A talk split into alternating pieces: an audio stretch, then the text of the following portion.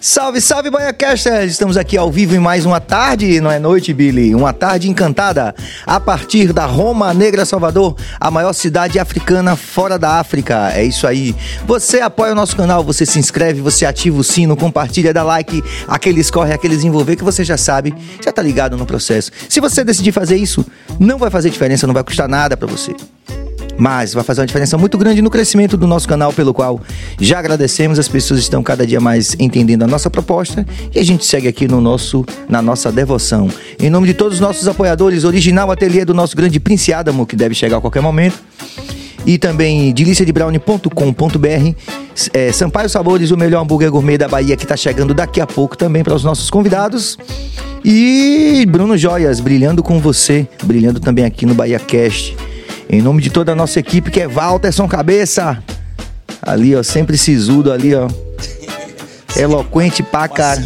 Uma simpatia. Nosso diretor técnico e o nosso diretor geral, Jorge Billy. Geral! Ele, o cara do. Ao lado de Flavos aqui hoje, nosso grande apoiador também, Flavos Regis. Yes, Rasta. É, que já foi também convidado aqui do BahiaCast, que é um dos grandes, um dos grandes é, motivadores da cena reggae, não só na Bahia, já posso dizer América Latina e quiçá internacional, porque mandou bem numa turnê agora aí recentemente, daqui a pouco ele vai fazer também uma parte aqui pra falar disso. Do, da grande frase famosa de, de Flavos, que é se afaste da fera. Exatamente, relaxe e se afaste.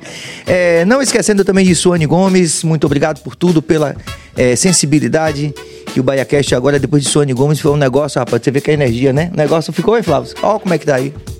Ó, o estúdio tá, pô, tá bom pra cá. É isso aí, rapaziada. Você pode interagir com o nosso convidado. Nós estamos mandando aqui num horário é, ligeiramente diferente, às 16 horas. E o nosso convidado dessa edição aqui, dessa edição que a gente está fazendo ao vivo aqui, é um convidado que dispensa quaisquer apresentações. Contudo, eu, como é, fã, também vou fazer uma pequena ressalva, porque é, não só na minha opinião, mas na opinião de muita gente que conhece a cena reggae do nosso país, nós estamos aqui diante de um dos maiores representantes, é, um dos maiores estetas, um dos maiores artistas da música reggae do nosso querido Brasil. Hélio Bentes!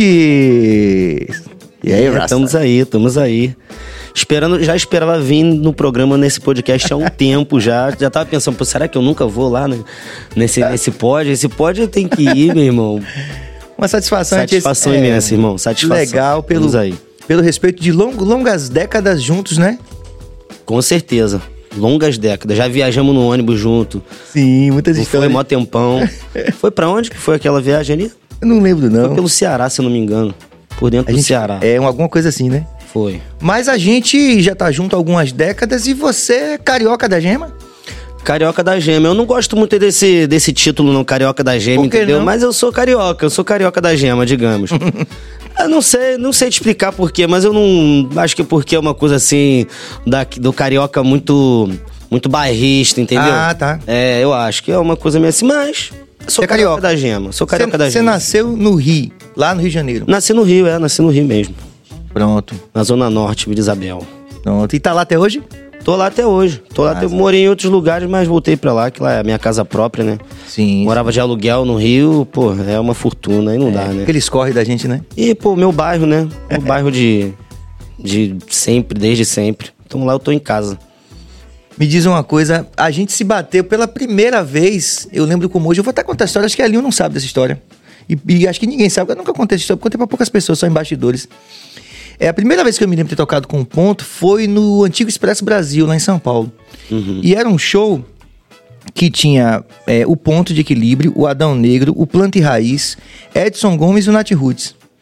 Aí eu que não conhecia ainda, olha que coisa engraçada. Eu peguei o flyer, assim, na época ainda tinha flyer, né? Hoje, hoje você manda pelo zap, né? Sim, sim. Na época ainda tinha um flyer físico, assim, né? Aí eu pô, peguei o flyer assim, eu falei, pô, a única banda aqui, cara, que, que eu não conheço, tipo assim, na minha, na minha ingenuidade. Aham. Uhum é, essa banda Ponto de Equilíbrio. Não conhecia mesmo ainda. Bota fé. Aí a gente, quando chegou no show, Zaraba, isso que é, é fantástico. Cada artista, velho. Isso é o que? Anos 2005, 2007, não sei, alguma coisa assim.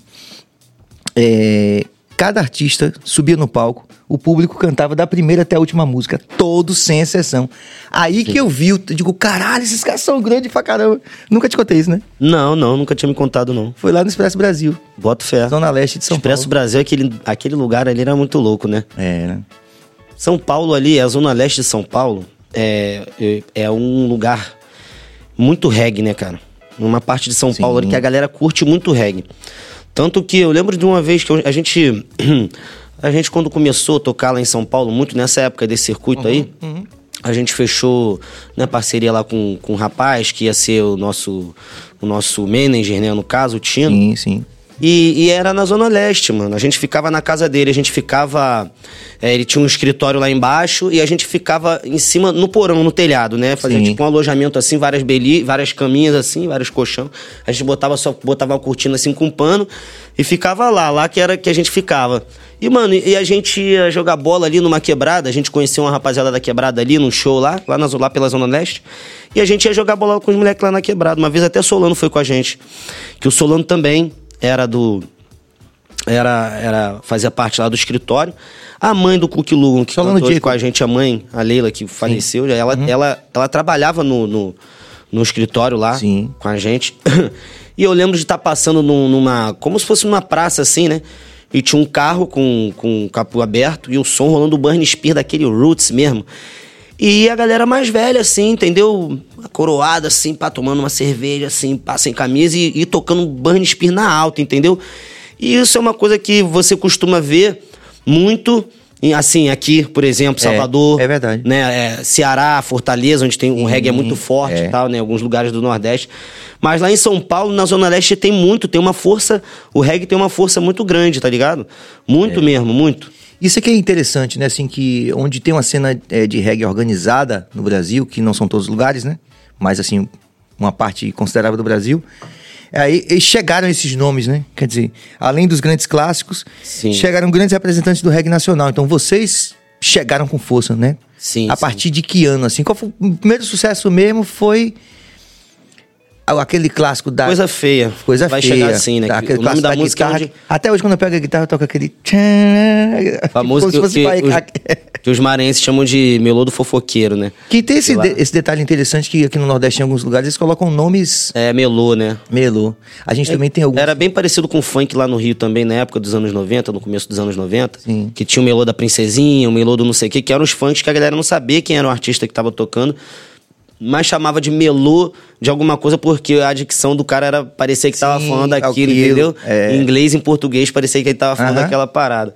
É, enfim, qual foi a pergunta mesmo? Não, eu, não, já ia emendar com outra que era ah, é, como foi essa coisa. Vocês, vocês têm essa, essa percepção? Aí é uma coisa minha que eu pedindo que você me ajude para saber se eu tô pensando certo. Sim. De que vocês estouraram primeiro em São Paulo, alguma coisa assim? Ou Sim, essa, é, com certeza. Então, a parada foi o seguinte: a gente tocava lá no Rio, né? Onde que a gente é de lá do Rio. Tocava pra. A gente tinha uns três, dois, três anos de banda. A gente tocava pra uma galerinha e dava 100 pessoas. Tocava Sim. pra galera 200. Tinha um lugar específico que a gente fazia um, um, um sextas seis, que é na UERJ, né? Que é uma universidade lá do Rio de Janeiro, que é no, que é no bairro, que é do hum. lado de Vila Isabel, que é no Maracanã, do lado de Vila Isabel. E a gente fazia toda, toda sexta, de, de 15 em 15 né, dias, né? Sexta-feira sim, sexta-feira não. A gente fazia um show lá que aí começou a dar um públicozinho, tá, mas não passava de 600 pessoas, não passava de 600 Mas já tocando cabeças. repertório próprio. Com já pessoas... tocando repertório é. É, próprio com algumas com, algum, com alguns covers, covers ali, né? Principalmente do, do Bob, né? Claro. E aí, mano, é, o, o André, que hoje em dia também não tá mais na banda, né? Mas continua sendo família, o Fontinelli, foram a São Paulo, levaram até o, o Carlinhos K, que tinha uma parceria ah, com o Johnny B. Good, né? Sim, bom falar disso. O, o Carlinhos K, que tinha Cascatas Records. Ele tinha uma parceria com o Johnny B. Good da loja, né? Eu não lembro muito bem como é que era essa, essa, era essa parceria, mas eu sei que o, o, o Carlinhos K tinha um programa na rádio, que eu também não lembro qual era, que isso tem muitos anos, mas que acho que era de meia-noite até não sei que hora que tocava reggae, tocava muito reggae nacional. Principalmente as coisas que estavam começando, né? As revelações ali e tal. E começou aquela coisa da coletânea do circuito reggae. Sim, a, é? gente, a nossa coletânea que a gente levou lá para eles, na primeira de todas, a gente estava escrevendo à mão. Eram poucos, pouquíssimos CDs, uns 100 CDs de, de escrito à mão. Resistência mesmo. É, resistência mesmo. Levamos lá pro Carlinhos ouvir. O Carlinhos foi até o, o, o, o Johnny. Isso o Johnny relata num documentário que tem ah, lá de, de São Paulo há muito tempo. Saudoso. Aí e ele fala que é, fala que o Carlinhos pergunta para ele, ele ouve e fala assim: pô, meu irmão, olha só, essa banda aí com esses caras, esse som meio rutão, e esse cara com essa vozinha aí, meu irmão, ou isso vai dar em tudo ou não vai dar em nada. Aí ele falou, meu, bota essa porra pra rolar e vê o que que vai dar. Eu acho que vai dar bom. Aí não deu outra. Aí começou a tocar Coisa Feia, né? Que foi a Sim. primeira que ele botou lá, né? Absurdo um E- sucesso, velho. Quando eu lembro, velho, é emocionante, velho. Que é uma música que fala até do cotidiano, né, cara? Não é aí. nenhuma coisa assim que. A característica do, do ponto de equilíbrio, né? Não é nem tão de falar do cotidiano, mas essa música estourou que é uma música que fala do cotidiano, né? Falar mal da vida alheia, coisa de falar mal, Sim, de fofoqueiro sim, sim. mesmo, né? Daquela fofoca e tal. Então. Aí a música começou a bombar, mano. Aí os caras começaram a botar uma, botar outra tal. Até que a gente foi foi chamado pra, pra tocar. A gente tinha fechado um, um contrato com, com o Carlinhos lá, do Cascata. E a gente foi tocar num show lá em São Paulo. A segunda vez que a gente tinha tocado em São Paulo. A primeira vez ninguém nem olhava pra banda tal. Ninguém nem conhecia, queria nem saber. É, assim, uns quatro meses depois a gente voltou pra tocar lá em São Paulo no Espaço das Américas, se eu não me engano. E era um show que tinham várias bandas, era um festival de reggae, tinham várias bandas de reggae. E era o, o Tribo de Já era a banda principal. Sim. E a gente tocou, tinham mil pessoas vendo nosso show, mano, e as mil pessoas tocando, cantando esse nosso CD de cabo a rabo. Que quem depois prensou o CD, a gente fez um, um acordo lá com o Johnny, ele levava tanto, ia prensar os CDs, bum, e ele começou a vender nos camelôs e tudo mais. Quem prensou esses CDs até foi o Johnny, né? Eh, A gente tinha lá essa, esse acordo lá com ele, que eu não lembro muito bem como é que era.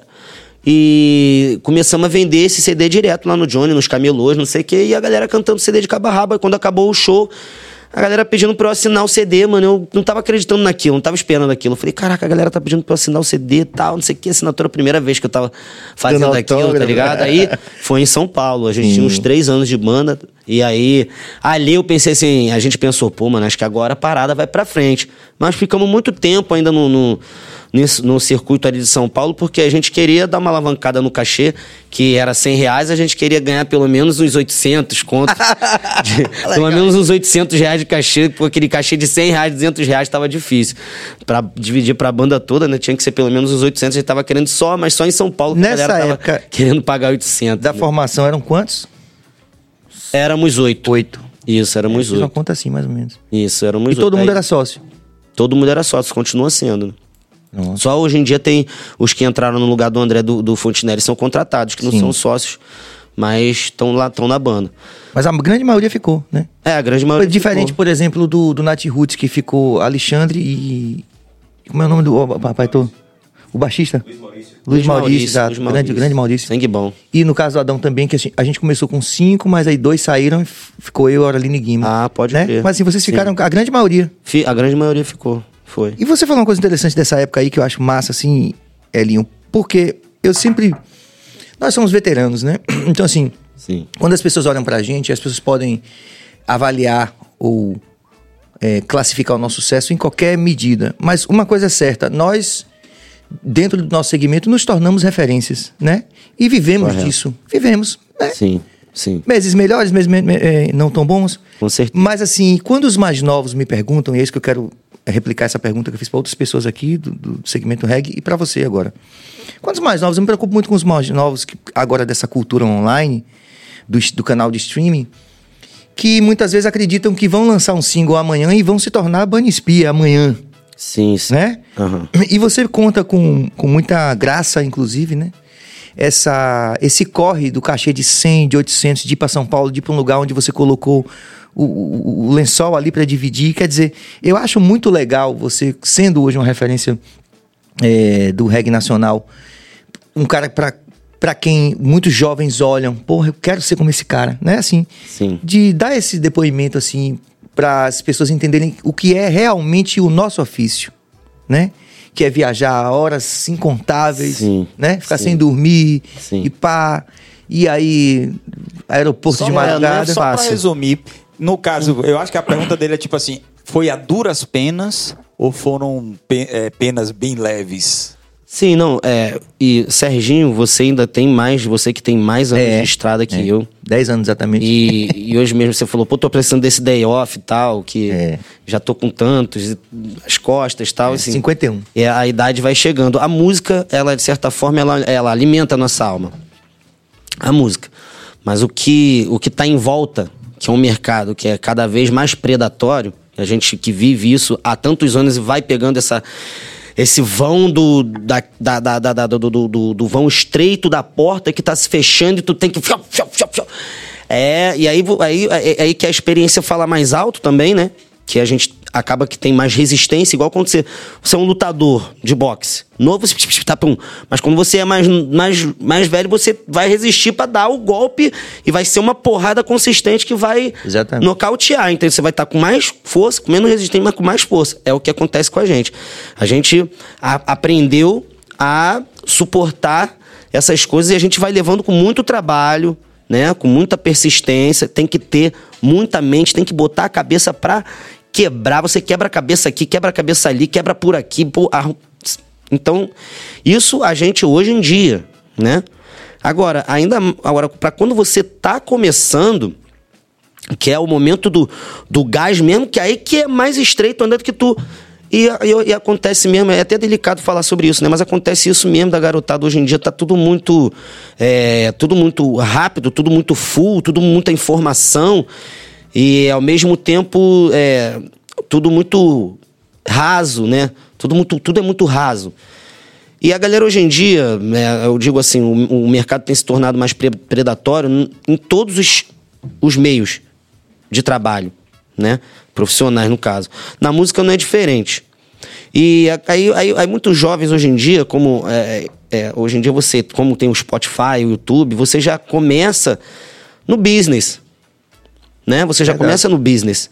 Verdade. Antigamente a gente começava, é, eu lembro como, eu não sabia nem como é que a gente ia conseguir, como é que a gente ia começar a ganhar dinheiro, como é que a gente ia.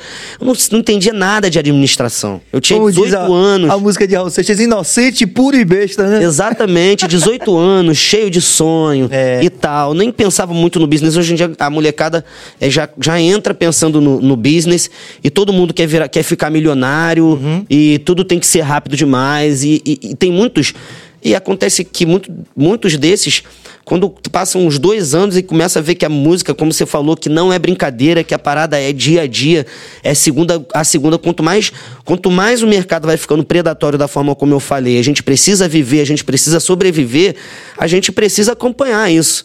E a gente acaba que torna, torna que a gente vira. É, trabalha de segunda a segunda é. sem parar e, uhum, é. e, é. contato daqui, é, é pá, é, é, é. pressão, é projeto. E muita gente também que, que não sabe esperar muito bem o processo e acaba que. Aí fala, não quero mais, não, né? Ah, é, entendeu? E a gente tá aí que é. veio dessa época, como eu tô falando, que a gente começava por, am por amor à música. Não, não é, é, tipo assim, quando a gente fala isso, eu, eu de, de, forma alguma, é máximo respeito, porque também, quando a gente estava começando, muitos é, é, é, dinossauros, pessoas que vieram, também não entendiam muito bem o nosso corre, que às vezes, a, a, a, quando vai chegando novo, eles vão fazendo de uma forma diferente.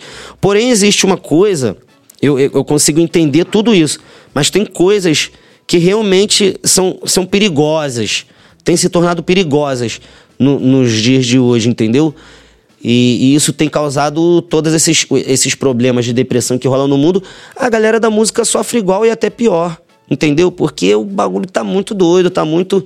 Entendeu? Então, assim, delicado que eu não tô querendo falar mal é assim, querer. Necessariamente, né? De da, da, da juventude, ah, do, da ah. forma como eles. Não, eles já nascem ali, não tem jeito, entendeu? É igual no futebol. A molecada é igual eu tô te falando. Antigamente você jogava no pé de meia e era no amor, entendeu? É, era, é pô, no... hoje em dia a molecada já quer jogar, já quer chegar. Tá valendo já, já, né? Já pensa em, em, em. Business. Já pensa no business, já tá pensando no dinheiro, entendeu?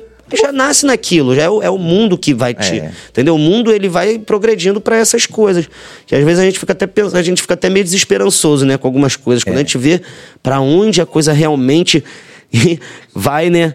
Mas a gente não, não, não, sempre tem uma esperançazinha ali no coração, já sempre fala no nosso coração e acalenta o nosso coração e fala: não, cara, estamos no caminho certo, isso aqui é assim mesmo, confia, deixa que as coisas vão tomar seu, seu, seu rumo da forma como for, e ele sabe de tudo, de todas as coisas, de todos e cada coração, então, né? Até me alonguei demais, filosofei. Não, tá ótimo. Mas, enfim. Deixa eu lhe falar uma coisa. Você tocou num assunto aí que, bom, o assunto do momento, futebol. Edson Gomes esteve aqui disse que ele jogava mesmo antes de. É? ele chegou. Edson disse que, que ele chegou a pensar na carreira de, carreira de jogador muito mais do que de artista. E só depois que ele não, não vou ser jogador e tal. Você joga bola também? Né? Pera, rapidinho, eu jogo, antes cara. disso, né? Quando muita gente dizia que ele era filho de Elza Soares, que era casada com Garrincha. Então, ele é filho de Elza Soares e o pai dele era Garrincha. Aí, Outra- pois é. Aí Se eu fosse, ah, não, se eu fosse filho do Mané mesmo, aí, pô, imagina. Mas, mas assim, a- quando a pessoa é sobre futebol, Sim. eu vou, vou responder essa Fica pergunta aí. Deixa eu, eu vou falar sobre o, o futebol. Eu já quis ser jogador de futebol também, cara. Uma época, eu, eu, quando eu tinha meus 13, 14 anos, eu ficava vidrado na Band. Era o dia inteiro vendo o jogo, mano. O dia inteiro, queria jogar bola todo dia. E queria ser jogador também. Comecei a jogar no, no, no, no- futebol de salão e, e tava desenvolvendo. Hum. Mas só que aí eu tive uma- um problema no, no, no fêmur, aí depois eu tive um outro problema nos ossos, lance de, de- alimentação, falta de cálcio. E aí eu parei de, de, de, de, de- pensar em ser é, profissional. Mas não acho que eu não ia levar muita, não. Mas eu, mas eu jogo. Hoje em dia eu não Joga jogo mais.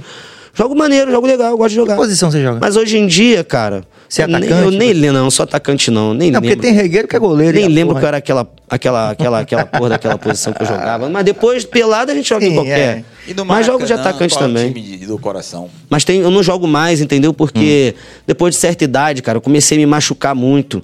E aí eu ia eu jogar no. no- eu, eu fui jogar outro dia lá no, no, no, no futebol dos amigos. E aí os caras, porra, eu perdi uma bola, aí o cara começou a me xingar, mandou eu tomar no cu, não sei o quê. Eu falei, pô, mano, não. É, não é eu- isso, Não, não dá, não dá. E te, te joga pro alto. Eu falo, não, não, não, não, não quero jogar, eu quero jogar só com quem for brincar. Mas se for pra levar tão a sério assim, não dá, senão eu vou me machucar todinho, não dá, né? Ah, aí machuca o joelho. É, não dá. Marcelo é fogo, D2, pô, jo- gosta de muito jogar bola, meu amigo, mas ele tá toda hora se machucando. Mas é, ele- é isso aí, né? Futebol é Nós, assim você sabe, sabe que tá- a gente tá no antro aqui de Bahia, né? Todo mundo do Bahia aqui, Bora, né? Bahia. Ah, é? Bora, Bahia, minha porra. Eu Não sou. vou falar, não vou falar não com o Marquinhos. Marquinhos fui falar Bahia é minha porra, aí ele falou assim, não é assim que se fala não, velho. Eu falei assim, não, tudo bem, então vou com- é Bahia é minha porra, né? O que eu falei, foi Bahia é minha porra. Aí ele falou, não, não é Bahia é minha porra, né? Bahia é minha porra. E lá? Você é Mengão também? Sou Mengão, sou Mengão. Sou Pelo Mengão. menos isso Pô, você Pelo não é- menos isso. Aí não é resistência, né? Eu Sou Mengão, cara. Porque assim, é, é igual, Pode tipo falar. assim, no Rio. É, me, ó, me perdoa os botafoguenses, mas já porque é pra ser claro. É, lá, lá, como eu sou do Rio, né? Vou pegar um time do Rio, Botafogo, que é um time de sofredor, né? Aí eu fico pensando. Aí eu fico pensando, cara, quando você nasceu, eu fico pensando com meus amigos, já nasceram sofredores. Tu já nasceu sofredor. Aí tu vai ser botafoguense, meu irmão. Tu nasceu sofredor, pô, tem que ser flamenguista. É por isso que eu sou flamenguista. Eu nasci sofredor. Se eu fosse, pô, botafoguense, pô, ia ser só Duas choro vezes, na é. vida, meu irmão. Aí não dá, tá ligado? Resistência Porra. só no reggae, né? Você... É, não, mas Mengão é resistência também. Mas é, falando da Elza e do, e do Garrincha, é a galera perguntar, pô, você, eu lembro que a primeira vez que me vieram perguntar, ele, você é filho de Elza Soares e tal. Falei, não, não sou filho de Elza Soares, não. Eu sou filho. Eu agradeço por estar pensando Como isso, nós mas eu, sou- eu felizmente sou filho da dona Elane e do seu Hélio.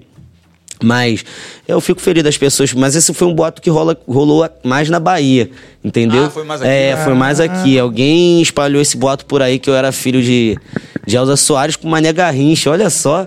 Imagina, hein? Ainda vai aumentar a né? responsabilidade. O cara contundido não pode jogar. Porra, velho, o cara jogava pra caramba e tal. Pô, é mole, meu irmão. Mas é, mas aí depois foi desmistificando isso, aí a galera foi vendo, eu fui, falei, falei, falei, falei, a galera hoje em dia já sabe que eu não, eu não sou filho, mas eu, pô, super fã. Fiz até uma, uma homenagem daquelas pra ela quando ela quando ela fez a passagem, né? Porque eu sempre ficava lisonjeado que a galera é, falava, achava, quem, mesmo sendo um boato, mas a galera pensava assim, não, ele é filho da Elsa mesmo, porque olha o timbre vocal e, É. pô, comparar o meu timbre com o da Elsa, né? Então, torci bem demais, né, irmão? É uma referência pra todos nós, né? Sim, com certeza. E a, e a relação com Deus? É, a relação com Deus, ela vem de várias formas, né? A minha, assim. Até porque eu sou.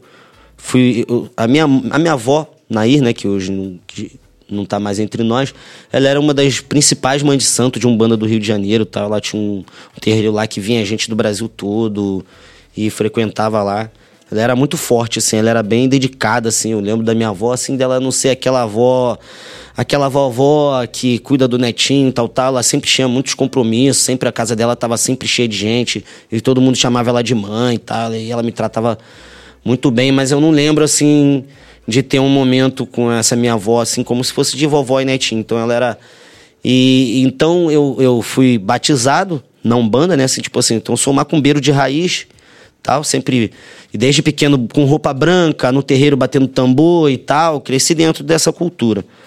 Mas também sempre é, é, sempre teve o brasileiro acaba que ele sempre tem um pouco daquele lado mesmo você sendo de uma cultura, sempre tem um pouco daquele lado evangélico, católico tal. Ainda mais não banda, que não banda você reza Pai Nosso tal. Então você acaba indo também né, é, pesquisar, estudar, acaba que o, a, o, cristianismo também chega até você de alguma forma.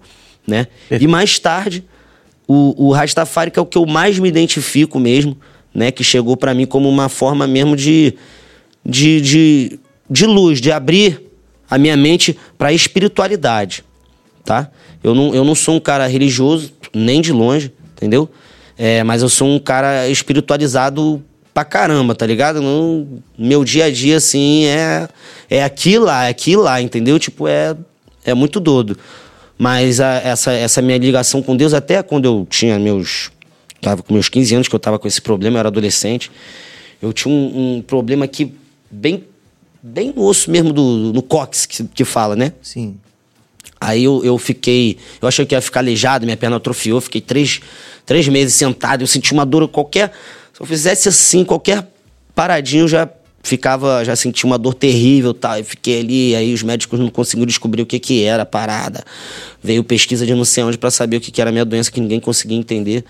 E eu, até hoje, eu sempre achava que aquela parada era muito espiritual, entendeu? Aquela. Sim tanto que um dia eu levantei da cama, eu com muita fé, rezando para Deus, pedindo para os orixás, não sei o que, levantei e consegui andar da, do sofá até a cama, me agarrei pra caramba, mas ainda era adolescente, depois que eu voltei a andar de novo, voltei pra esborna, né?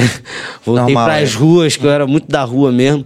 Aí me afastei um pouco de Deus até que eu passei por muitas coisas, mano, muita coisa muito doida mesmo assim na minha vida, me envolvi com umas paradas muito louca mesmo, entendeu? E a minha irmã, é, ela era mulher de um, de um vagabundo, é, de um gerente lá da favela que ela morava, ela era mulher do cara, ela, se, ela tirou a própria vida. Eu também estava envolvido com, com lance errado. Então, nesse momento da minha vida, foi uma viravolta muito doida, né? Que eu também poderia ter, ter morrido. Enfim, é uma coisa que eu não costumo falar muito, não, não abro muito esse lado da, da, da minha vida, né? Porque foi um momento bem, muito doido, muito doido mesmo da minha vida que tudo parecia que ia desmoronar, desestruturar, mas aí mais à frente a, a, música, o rap mesmo foi me resgatando. Eu tive um, um grupo de rap, uma dupla de rap com um amigo, mas que não foi muito pra frente. A gente tentou botar pra frente até que um amigo chegou e falou: Cara, uns amigos, pô, os amigos lá, lembra do fulano de tal, fulano de tal? Os caras estão fazendo uma banda de reggae, mano. Tu tem que juntar com os caras, tu tem que cantar reggae, mano. Serginho, eu lembro que quando ele falou isso, eu olhei pro alto e me vi no palco, mano balançando os dread, cantando e balançando. Eu nunca vou esquecer isso. Eu me vi no palco e falei, caraca, é verdade, mano. É isso que eu tenho que. Só que eu não tinha dread, eu tinha cabeça Sim. zero alta, era a mulher tipo que era premoni pivete, uma premonição, assim, né? É, entendeu? Uma visão do futuro, né? Sim, uma visão do futuro. Eu olhei e falei, porra, mano, é isso que eu tenho que ser mesmo. E aí já me juntei com os caras tal. Aí rolou um processo, quase que não rolou tal.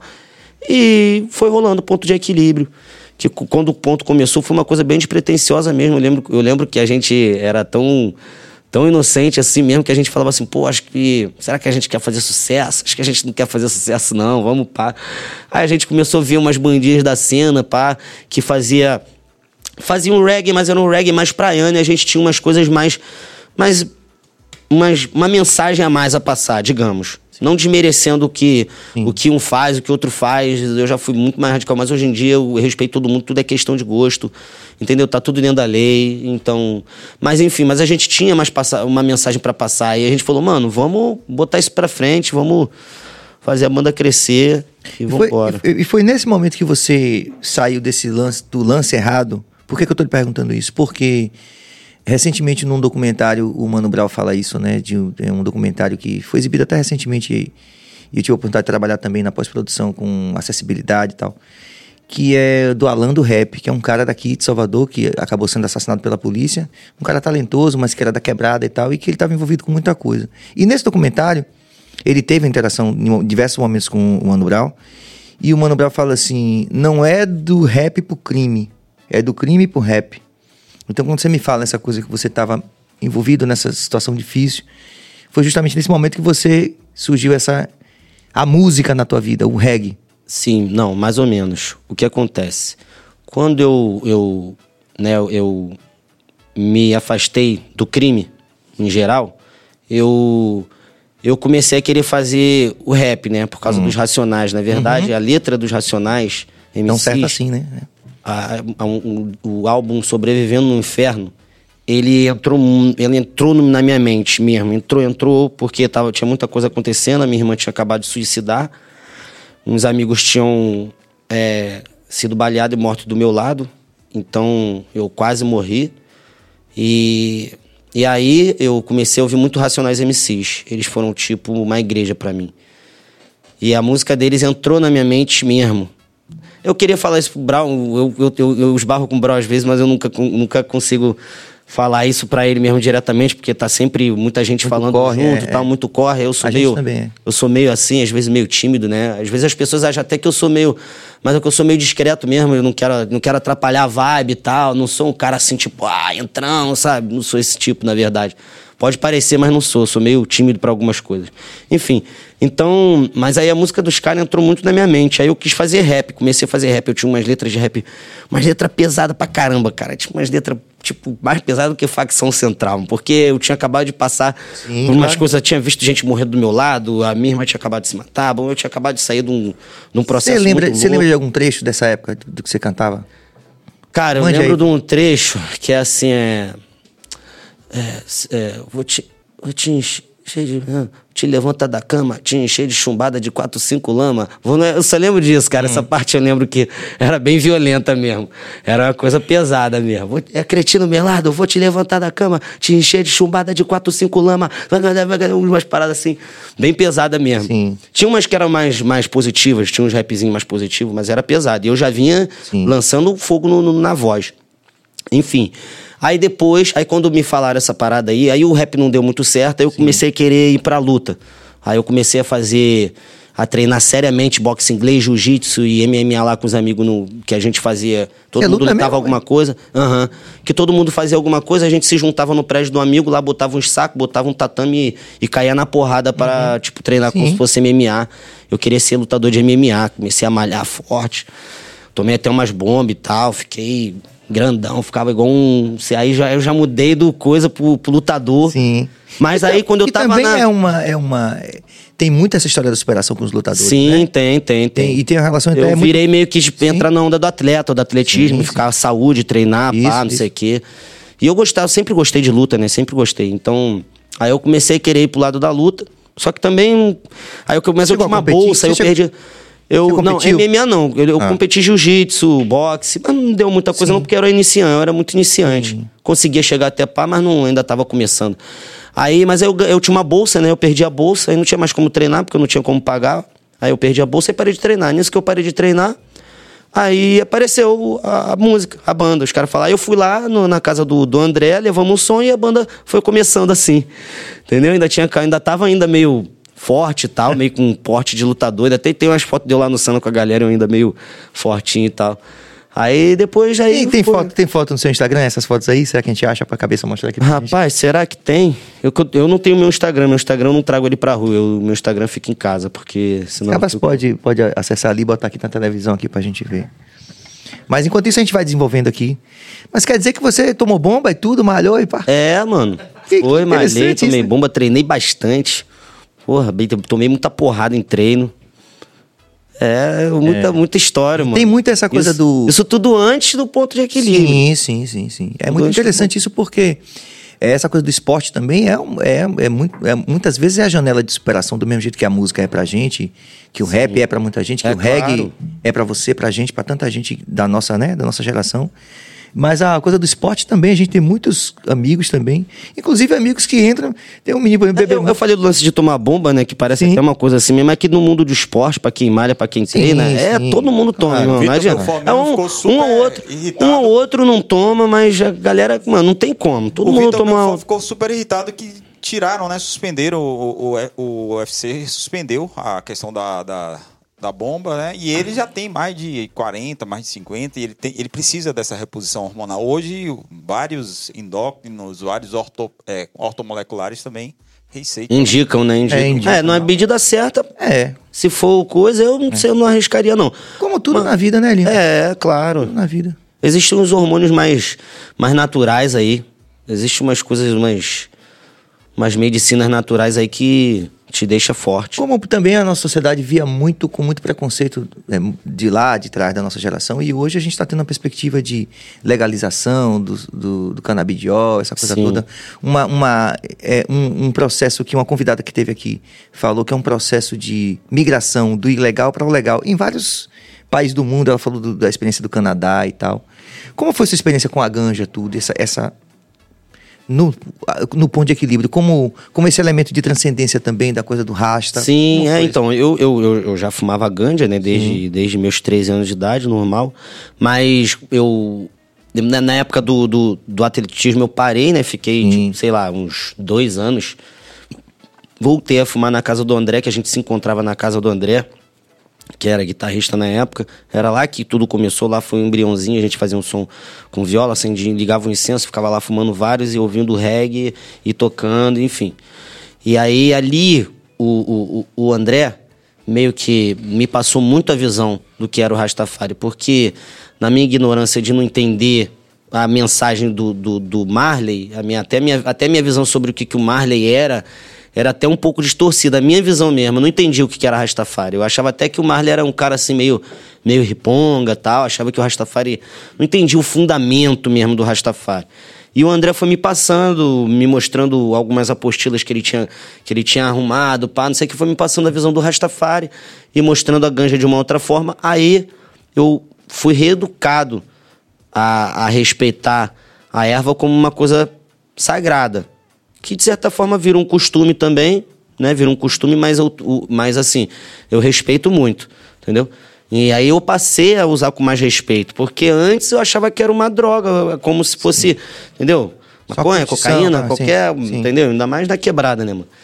E aí eu, eu, eu, eu aprendi qual era o lance do Rastafari e tal. Aí foi aí que eu fui, né, me, me, me, me regenerando ali e tal, entrando cada vez mais a fundo ali dentro da história do Rastafari e tal. Depois, com o tempo, hoje em dia eu não sou mais um cara assim tão doutrinado no, no Rastafari, como eu te falei, assim, como aquela coisa da doutrina da religião. Mas eu levo muito comigo, muito comigo a essência do que o Rastafari é mesmo, na essência, não na aparência, não no. Que às vezes acontece, é só É, aparência, não né? na aparência, não na falácia, entendeu? Porque rola muito, rola É. muita, rola muita confusão, mas eh, quem sou eu pra falar, né? É. Mas é assim, na essência do Rastafari, é, eu e Já, Haile Selassie, né, sabemos o quanto a gente leva isso como essência no nosso dia a dia, né, como ensinamento e como espiritualidade. Porém, tem muita coisa. A espiritualidade ela está presente o tempo todo de várias formas. Você pode dividir, você pode compartilhar, né? Porque eu acho que o importante é isso, né, cara? Você não deve ser Acho que a gente não deve se achar melhor do que ninguém porque a gente tem uma religião, entendeu? Só que rola muito essa confusão. Tem muita gente que acha, ah, eu sou evangélico, eu sou melhor do que quem não é. Eu sou Rastafari, eu sou melhor do que não sei o quê. Eu sou budista, eu sou Hare Krishna, então eu sou, eu tô num, num patamar maior. Entendeu? Porque eu chego lá na igreja, mas na igreja, na comunhão, todo mundo é santo, né? Agora, quando ninguém tá vendo, né, nas suas ações ali no dia a dia, naquele momento que tem alguém realmente te irritando, quando você, a hora da provação ali, entendeu? Que é o, é o eu e eu, é eu com eu, aquele ali que é o momento de você provar se você realmente é aquilo que você diz ser, entendeu? Caso contrário, é balela, irmão, tá ligado? Com todo respeito. E isso rola muito. E quem vive isso, sabe. Quem vive isso sabe. Vocês fizeram muitos retiros, tipo assim, a gente tem alguns lugares no Brasil, tipo, aqui tem a Chapada Diamantina, a gente tem o Sana lá no Rio e tal. Vocês fizeram muitos retiros juntos, assim, com a banda pra tocar, pra, pra meditar. É, mas quando a gente viaja pra algum pico assim que tem mais, mais natureza. Mas hoje em dia, a, a, todo, um mora lá, não sei aonde, mora mais casado, com filho e fica tal. mais difícil. Aí fica mais, mais difícil da gente, da gente Por se exemplo, encontrar. Há pouco tempo atrás, Sim. a gente. a- uma parte fazia parte, é, uma parte da banda fazia parte de uma ordem na Iabing, que é a Nova Flor. Ah. Fa- fazia não, fazíamos, afastado, mas não deixa de Hum. ser. E a gente se encontrava mais lá nesses, nesses ritos. Mas é, quando a gente está no palco, quando a gente está antes ali, isso sempre é uma maneira de. É. Mas eu faço meus retiros espirituais assim que eu posso. Sempre que eu posso, eu faço meus, os meus retiros. Às vezes eu vou lá pro, pro um pico lá no Rio, lá em, lá em Paraty, que é Martim de Sá, mano. E lá, irmão, você só chega de barco. Ou numa trilha que é. Tu sobe uma hora e meia, duas horas, depois desce uma hora e meia, duas horas, e lá não pega nada.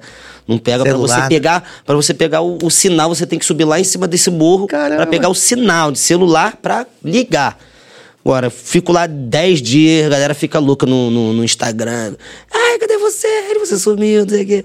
É, tava no retiro, né? É. Em que em algum momento tem, mano, que isso é bom pra saúde tanto física, mental, espiritual. Com certeza. Você se renova mesmo. E a gente que vive da arte, que a gente precisa estar tá com essa força para poder levar isso, é tá verdade? Pra poder estar tá com aquilo mesmo, para poder estar tá na saúde mesmo, né, mano? É importante. Sem dúvida, eu concordo plenamente. Inclusive, tenho convencido, tentado convencer os meninos do, do Adão sempre a fazer cada vez mais juntos, né, a banda. Sim. Mesmo depois de já que todo mundo. Pô, meu irmão, importante demais. O último mesmo que a gente fez, a gente foi lá pro Cerrado, que a gente gravou lá com o Alexandre, né? No, Sim. no Zero Neutro e tal. E a gente ficou num sítio, assim, fora da cidade e tal. Foi, que era, que era né, pra absorver Sim. essa coisa que você falou da energia, assim, focar naquela coisa da música, da composição do álbum ali, das gravações. Mas lá na Chapada que vocês A gente ficou lá em Brasília mesmo, só que a gente ah, ficou, em Brasília, é, sei. fora uhum. da cidade e tal. Uhum. A gente só saía pro estúdio, ficava Pô, lá. Irado. E voltava pro sítio, tipo assim, pra uhum. natureza. Né? Pô, bom demais, cara. Isso aí é. é. muito bom. Isso aí é muito bom. De repente a gente vai fazer um estúdio, né, Linho? Se, se a galera da banda estiver vendo, vambora. É. Depois, eu chamei, depois eu chamei pra gente ir no show dos Catalites, todo mundo junto, Sim. pra comemorar né? Pra comemorar a, a queda do Bozo. né? Mas aí, pô, a galera. Não, não mas, mas vai rolar, é, não tô reclamando, não. É, sempre... Eu sei que eu sei que é porque um, porque a galera não, não tava podendo ir mesmo, senão ia, mas ficou todo mundo, todo mundo amarradão. E foi um showzão dos Cê, Catalites lá no Rio. Você tá num corre, Elinho, desde é ano passado que você está com essa perspectiva de ter também, ao lado do ponto de equilíbrio, um trabalho solo ou tem mais tempo um pouquinho? Desde, do, é, desde o ano passado, começo Sim. de 2021, que eu comecei a, a, a gravar esses, esses solos, né? Porque, tipo assim, eu já estava é, há 22 anos no ponto de equilíbrio. Eu tenho música em parceria com muita gente há mais de 10 anos que eu faço música com muita gente, né? A galera me chama para participar disso aqui. Às vezes eu fico até eu fico até devendo muita gente. Agora eu tô com uma fila gigante, eu não consigo. Muita gente me chama para fazer feat, cara. Muita gente mesmo. É, é incrível, cara. Aí, enfim, então eu já fiz feat com, com uma galera, né? Inclusive com a própria com a Ivete Sangalo, é, já fiz com, com, com o D2, já fiz feat meu só com o Gabriel, já fiz feat com uma galera, né? Sim. Muita sim. gente aí. Já fiz até com MPB, com samba, porque agora eu não vou lembrar, que é muita gente. Mas eu nunca tinha lançado um trabalho no meu nome, entendeu? E já tinha muita. E tinha uma galera, pô, e a galera sempre chegava, pô, Renin, quando é que tu vai fazer um, um trabalho solo? Não, eu falei, não, cara, eu tenho. Não, não tenho preguiça, cara. Isso aí é, é, vai me dar muito trabalho fazer uma parada solo. Eu lá com a banda já é mais fácil, porque a gente divide as tarefas, não sei o que, um faz não sei o que, outro faz não, não sei o que. Eu é. tenho menos trabalho. Mas porque trabalho. E, e foi mesmo, pô, desde que a gente começou, que agora parou. Mas enquanto a gente tava agilizando ali, meu irmão, foi uma é. trabalheira. Mas enfim, eu falei, não, isso é muito trabalho, não sei o que. Não é que eu seja preguiçoso, mas é que eu, eu, eu, eu costumo dizer que eu só agilizo, nego, ah, você não tem nenhuma tatuagem. Não, cara, sabe por que, que eu não tenho uma, uma tatuagem? Porque eu só corro para aquilo que seja uma coisa necessária para minha vida, entendeu? Sim. Se a tatuagem fosse uma coisa necessária, eu faria esse corre, porque é um correzinho, né? Tu fazer é. uma tatuagem, né? Ou não é? é? E dolorido, inclusive. Né? Adolorido, você tem que pagar, você tem que ir lá, você que às vezes não coisa, você tem que ir lá de novo. Então, assim, é, eu sou meio preguiçoso para coisas que não são necessárias. Igual, ah, você dirige? Não, não dirijo. Por quê? Eu falei, porque para mim não é necessário dirigir. Hum. Na minha, eu, pra mim não é necessário. Não então eu não dirijo. Ah. Eu sou meio desapegado com coisa material, Serginho, tá ligado? Tipo, uma hora um carro para mim ia virar um trombolho, entendeu? Tipo, eu ia olhar aquilo ali e falei, ia ter raiva daquele cara que eu quebrasse uma vez, olha. Ia quebrar uma vez, ia quebrar duas vezes, eu ia falar, trombolho, enfim. Agora, que coisa então, interessante sou... você falar sobre isso, mas não perca o que a gente tá falando, não. Sim. Mas assim, só fazer um comentário sobre a questão do carro, porque é muito interessante que às vezes a gente tá sintonizado com o futuro já, o artista principalmente, Sim. e depois o futuro vai normatizando. Quer dizer, na verdade, hoje as pessoas estão até já começando a questionar essa coisa de ter o carro. Sim, né? verdade. Estamos vivendo já um outro momento, Sim. né? Às vezes você tá sintonizado no futuro, né? É. Como artista, né? É, é uma bicicleta, uma bike, né? Uma bike, é. uma bikezinha é legal. É futuro, é. é. A bike pô. é futuro. É, irmão. Enfim, mas não é, é coisa minha, né? Sim. É coisa minha. Mas aí então, você assim, desenvolveu esse trabalho desde o ano passado, que o aí eu, solo. eu desenvolvi esse trabalho, né? Acabei que abracei a ideia da galera, não sei o que. Eu falei, não, vamos lá então, vou fazer esse, esse trabalho solo. Aí comecei com, com, uma, com um som, né, que se chama Pra Minha Gente, que foi produção lá do Blessed Studio, que eu trabalho com os moleques, o Márcio também, que é da banda, Sim. é um dos sócios proprietários do, do, do Blessed. O Já, o Jabes, que é o, o, ele trabalha com a gente, né, de, de, de, técnico de PA. Sim. E, e ele também é técnico lá, pô, ele manda muito bem, ele, pô, ele tá um, um produtor muito bom, tem cada vez melhorado, então eu tenho uma satisfação de trabalhar lá com ele, dele estar tá produzindo minhas paradas. Claro que sempre tem um pitaco aqui, outro ali, tem muita produção boa, né, que a gente faz. Fiz essa e aí daí eu fui fazendo. Depois eu, eu gravei uma com a Marina Peralta, Sim. né, na música que com o TT3. Pra minha gente foi uma música que eu fiz até um clipe lá na minha comunidade, que foi um foi o que eu, eu costumo dizer que foi um presente, né, que mostra mesmo, mostra mais um lado bom, um lado que o lado o real lado do que uma comunidade é mesmo, né, mano? Que muita gente tá cansado de saber, é. mas a sociedade vira as costas. Mas que a, a favela, o, o Bezerra falava, costumava falar que a favela não é um reduto de marginal, né? Lá tem gente humilde, que trabalhadora, tá ligado? Gente feliz e a gente.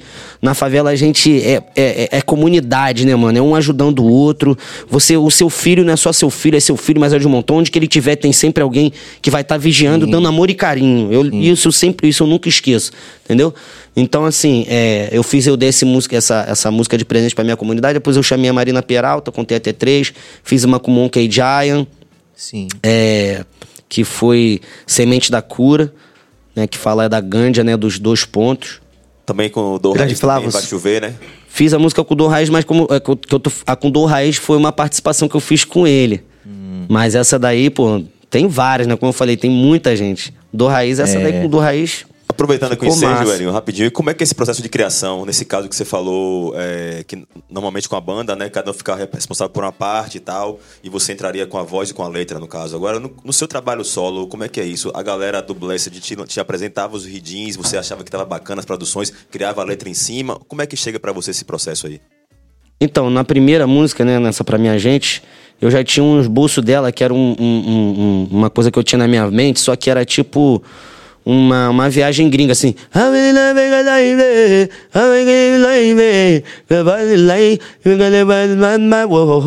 Eu tinha essa parada na minha cabeça.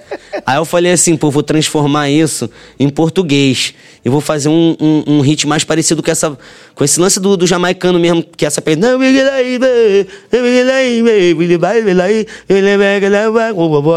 Aí eu vim, eu vou cantar pra me ver a inspiração. Pra minha gente, para o meu povo carente. Chama mamãe, papai, vovô e vovó e quem mais você quiser.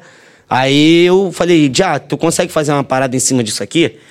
Aí ele fez um, um, um, um aí fez uma subida, aí eu Botei, fui botando uma letra lá no estúdio mesmo e fluiu desse jeito. Que massa. Contei até três também, foi assim, foi uma, uma, uma, inspiração que eu já tinha tido, uma coisa que eu tinha gravado no celular, que era dar valor à vida e se resguardar, recuar. Não, eu falei, Rasta, tu consegue fazer? Aí fiz a letra também em cima, que aí a letra já foi, é, já foi inspirada num lance que aconteceu comigo na pandemia, que eu perdi a cabeça e, mano, fiz uma besteira lá que podia ter dado uma, uma, uma, uma merda federal, entendeu? Mas graças a Deus deu tudo certo, não aconteceu nada, mas eu poderia ter, poderia ter rolado uma, um, um, processo forte em cima de mim. Só que não aconteceu nada. E aí eu foi o que eu pensei que essa música fala, contei até três, antes de me precipitar, cada ação tem sua reação, é preciso meditar, apaguei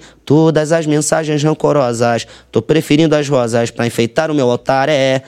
E aí essa mensagem, eu, eu escrevi ela no, no, avião de uma vez só e eu fiquei muito satisfeito com, com o resultado dela. E a galera, e ela tem tido um, um, um resultado muito bom, acho que porque ela contém muita verdade, porque eu queria muito passar essa mensagem, tá ligado? Para as pessoas, porque às vezes, mano, uma pessoa, pessoas de bem, pessoas da paz, elas são, elas podem estar sendo provocadas diariamente por alguma é. coisa e ela começa a perder, espiritual. entendeu? É e, e por pessoas mesmo sim, provocando sim. influências policiais, é, espirituais e pessoas que provocam. Essa pessoa começa a alimentar um um, um, sentimento, uma, um né? sentimento de É, como é que eu sou? Como é que eu posso falar? Não um sentimento de um sentimento de mal, mas um sentimento de, de violência, sabe? Uma coisa assim, começa a alimentar aquela aquela falta de paz dentro dela e quando, quando você vê a pessoa tá faz uma bobagem. Faz uma bobagem, acaba, entendeu? Hum. Passando da linha. E eu nessa música eu quis passar uma mensagem tipo assim, que o, o, refrão é: dá valor à vida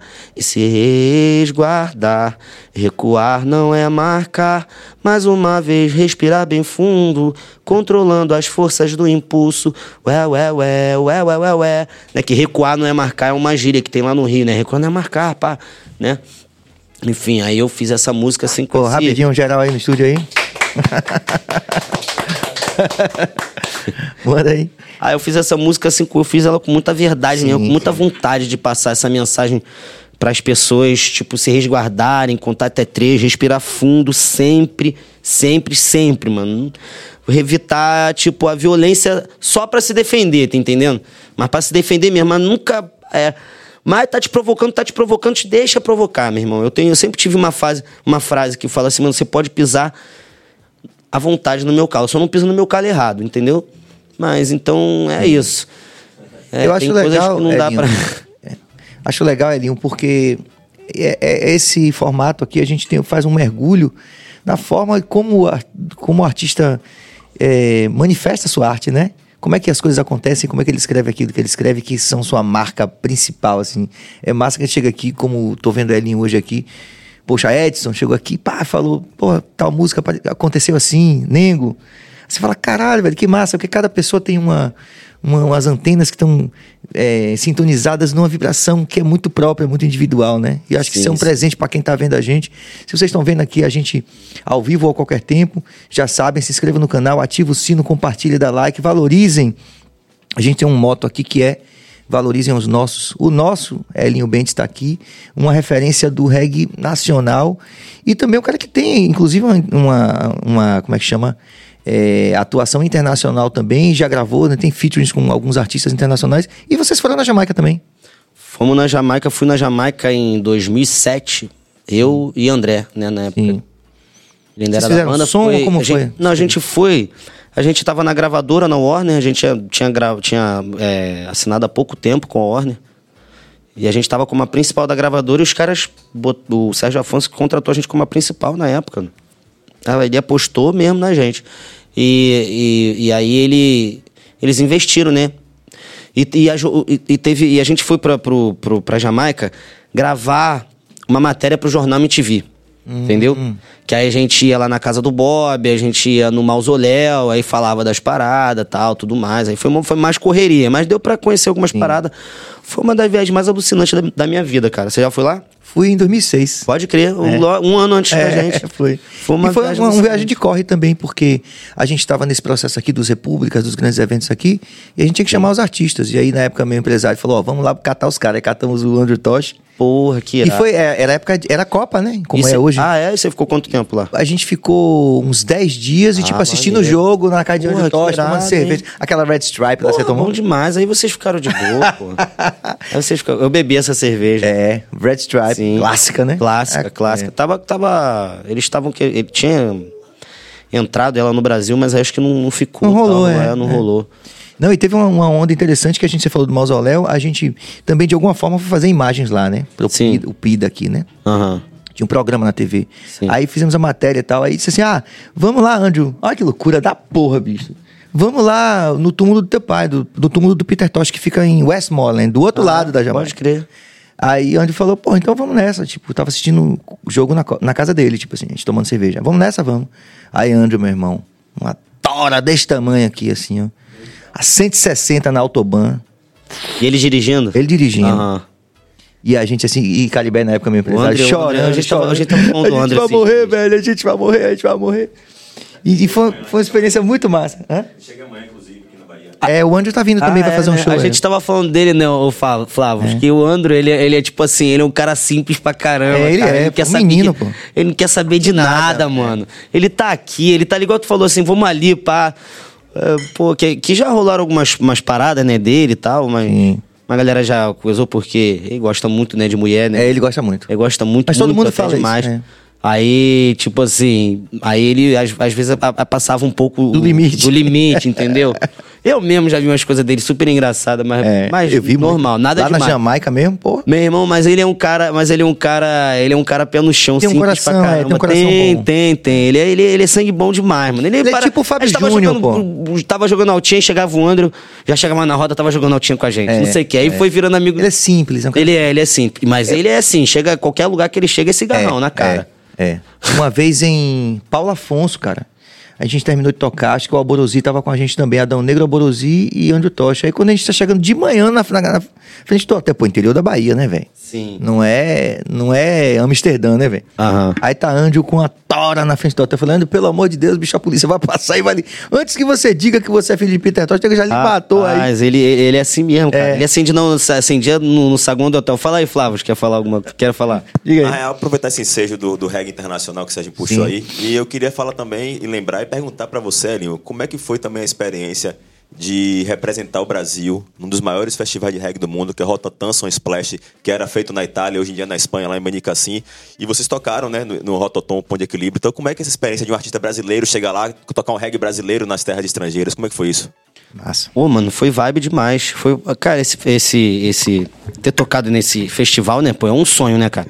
É igual, é igual tu falei que eu fui lá na Jamaica, foi tipo Sim. um sonho, porque eu não vou é contar mesmo. aqui a viagem, que é muita coisa, mas ah, aconteceu muita coisa boa. Mas essa, essa, esse festival, porque a gente chegou no festival e tocou cedo. Não tinha muita gente para ver o show do ponto de equilíbrio. Tinha um, um, um, para um público ali, talvez assim, o quê? 7 mil pessoas Sim. no campo. Hum. Tinham mil pessoas. Tinha uma galera considerável. E a galera curtindo pra caramba. Mas eu acho que uma. E foi uma vibe tocar nesse show, tá ligado? Vibe demais. Mas eu acho que o que eu lembro, tá ligado, Flávio? É de estar tá no festival é de curtir o festival. Acho que para mim uma a, Ah, de a, ver também outras coisas. É, a parada mais maneira para mim foi tocar foi legal, mas como assim a gente tocou, foi a primeira banda, não tinha muita gente, então foi legal. Foi pra, foi legal pra caramba. Mas o que eu lembro de estar tá num festival que tinha é, coisas, né, é, de todas as culturas, de souvenir, de culinária, entendeu? E, e, gente de todo mundo, vários acampamentos, e a galera lá na Europa, tipo assim, vai de um pico pro outro de. de. de. Trem. De trem, não, o. Que tem um negócio atrás, cara, ah, me fugiu. É, motorhome. Viagem de motorhome, ah, vai sim, de sim. festival em festival, né? A galera tem mais é, condição, né, mano? É, é. Então o nego já compra vários vários festivais antecipados e vai de festival em festival de motorhome, tá ligado? E aí fizemos amizade, aí conhecemos. Eu lembro do nome dele, do André, conhecemos um maluco, um brasileiro, André, que ele vendia. Ele vendia é, artesanato, tá ligado? Aí e ficava dando rolê lá, mano, no, no festival e vendo as bandas aí que também conhecemos. A gente conheceu os moleques do Melo Mood, eles viram o nosso show. Os moleques já eram, tipo, disseram que era nosso fã, tá ligado? Nossos fãs. E aí eles. Aí depois do show a gente ficou lá desenrolando com os moleques, só que eles. Isso era em 2008, o ponto de equilíbrio ainda era roots, totalmente aquela coisa, aquela pegada bem roots mesmo, bem roots. Aí os caras ficaram impressionados com aquela pegada roots, até em toda a indumentária, né, na vestimenta, no, no, no, no, no, no, som e tal. Aí os caras, porra, muito maneiro vocês fazerem esse roots, mas aqui na Europa tal, a gente tem que, tem que fazer uma parada mais moderna mesmo, que aqui o lance já tá mais avançado tal. Então se você não botar um, um dancehallzinho ali, um faia tal, aí a parada não pega muito tal. E os moleques não tinham nem dread ainda, mano. Tá ligado? Os moleques do, do, do, E esse é um ponto interessante que você falou, porque é, é, um, é, uma, é muito é, visível que você, como artista, você não tem medo de ir para essas novas, essas novas musicalidades, esses novos sons. Você também experimenta, assim, inclusive no trabalho solo, você tem mais até Sim. liberdade, né, para fazer isso. É, chegou uma, uma fase da vida, como eu falei, eu vim antes, é, antes do, do, do rap, eu ainda fiz, ainda fui tentar ser MC de funk, hum. tá? Então, assim, eu venho do funk, eu venho da macumba, eu venho do samba, eu venho Massa. do rap. Massa. Eu já venho de um, de um, de um, de uma caldeira. Meu pai já era cantor de, de MPB, entendeu? Meu pai é, é meu pai é amazonense e todo mundo um era era de Pernambuco e o outro era do Maranhão. Então era assim, só a galera lá de cima. E, hum. eles tinham o nome do, da banda do meu pai era Lágrimas de um Jumento Apaixonado. Bom pra caralho. É, Hélio Bentes, ele também. Enfim, é, eram umas músicas bem legais, mas também que não. não Quer dizer, você vivia muita música de, de todo tipo. Sim, vivia música de todo tipo. Então, com, com o tempo, né, teve aquela, aquela fase do, radical ali do reggae roots e tal. Mas com o tempo essas coisas foram chegando através do Damian Marley, que eu lembro que foi o primeiro cara que me chamou atenção pro reggae contemporâneo. Sim. Porque antes do Damian Marley, é, eu, eu ouvia, porque eu tinha uma, uma coletâneazinha que tinha uns reggaes mais modernos, que uma amiga minha me deu. E, e eu, e, mas era um reggae mais moderno, mas era tipo o reggae revival, que eles chamam, que a galera aqui chama de, de new roots, mas a galera chama de reggae revival, né? Era uma coisa meio roots, mas mesmo assim eu ainda tinha um certo assim aquele apego, aquela timbragem, aquilo do, do reggae roots que eu amo até hoje, é o que eu mais ouço na vida, né? Tá na nossa, nossa É o que eu mais ouço na vida. Porém, eu, eu, eu, eu ouço muito muita música moderna, não só reggae moderno, não só reggae contemporâneo. Tudo que é tipo de música contemporânea que a galera faz no mundo, a galera me manda se eu gostei do som, se eu gostei do timbre, principalmente do cantor ou da cantora. Aí Já me foi. ganhou, entendeu, irmão? Claro, tem muita perfeito. coisa, tem muita coisa, world music, tem muita coisa no mundo que você pode botar, que você pode experimentar. Depois de, certa, de certos anos, você já não tem mais nada para provar para é, ninguém. Exato. Você não quer mais provar nada para ninguém. Você quer, você quer fazer o som. Entendeu? Gente, você não é mais o atleta. É. No atletismo, o cara tem que. O cara é atleta ali, ele tem que ficar todo. O dia todo. Até que chega uma hora que ele não, não, não aguenta mais, ele quer fazer mais um lance. E que conquista é, também, né? É, entendeu? Chega uma Estou hora que você. Meu irmão, vamos experimentar? Tem pessoas que têm vontade de experimentar, o que eu não julgo, e não experimenta com medo do que vai, com medo do novo, uhum. pra, com medo de, uhum. do que possa acontecer, do que as pessoas possam falar. Mas a gente começou fazendo música sem medo do que as pessoas iam falar, que a gente fazia. No comecei, a gente fazia um reggaezinho roots muito louco, a gente misturava umas coisas até meio, meio, meio rock and roll ali, meio psicodelia. Sim, sim. Entendeu? Então a gente nunca teve medo do que os, os outros iam falar quando a gente começou, né? Quando a gente já tava. Tinha um público tal. Sim, claro. claro. que sempre tem muita gente que, até hoje, que fala, ah, eu gosto mesmo, é daquele, é aquele. sempre vai vocês. ter, né, Sempre vai ter o Reggae é Vida com Amor, o tal. Cara, e eu também gosto muito deles. Eu sou. A gente fez aquilo, né, Serginho? Aquilo ali é minha obra, irmão. Aquilo ali é minha a paixão, vida, é. é. minha vida, vai ser sempre. Eu ouço aquilo até hoje. Mas e aí, aí, cadê aquele reggae? Aí eu falo assim, galera, eu vou falar uma coisa. Aquele reggae, ele tá lá. Pra eternidade. Ele foi feito naquela época e vai ficar, graças a Deus, ainda bem que ele é. ainda tá lá. Você vai botar no Spotify, você bota no YouTube, você bota, ele tá lá, ele, ele vai ser aquilo. Depois o que você faz é aquilo, é aquilo. Apesar de que a gente continua ainda fazendo muito, muita música roots. E aí a galera que é mais chita fala, pô, vocês não fazem, mas não, você que não sabe, você não acompanha, é. você não sabe, porque a gente continua fazendo muito, muito roots. Enfim, mas aí a gente, você não tem mais nada a provar para ninguém, né? Você experimenta, mas Perfeito. voltando a coisa, eu comecei a ouvir o Demian, porque hum. é o filho do Bob Marley, né? Sim, eu gosto também. Então, acabei, eu, eu olhava o, o, o jeito dele, pá, eu falava assim, pô, esse moleque, é, esse moleque é brabo, tá ligado? Só que o som dele era mais, mais muito pra frente. frente véio, e eu demorei a entender a vibe da história. Entendeu? Até que uma galera que já, aqui no Brasil mesmo, já era já vivia da onde, já bebia daquela, daquele caldeirão e já experimentava daquele da, da, desse reggae mais contemporâneo, abria, abria a minha visão, falava, não, é parada aqui, pá, é assim, assim, assim, e eu comecei a pegar a visão.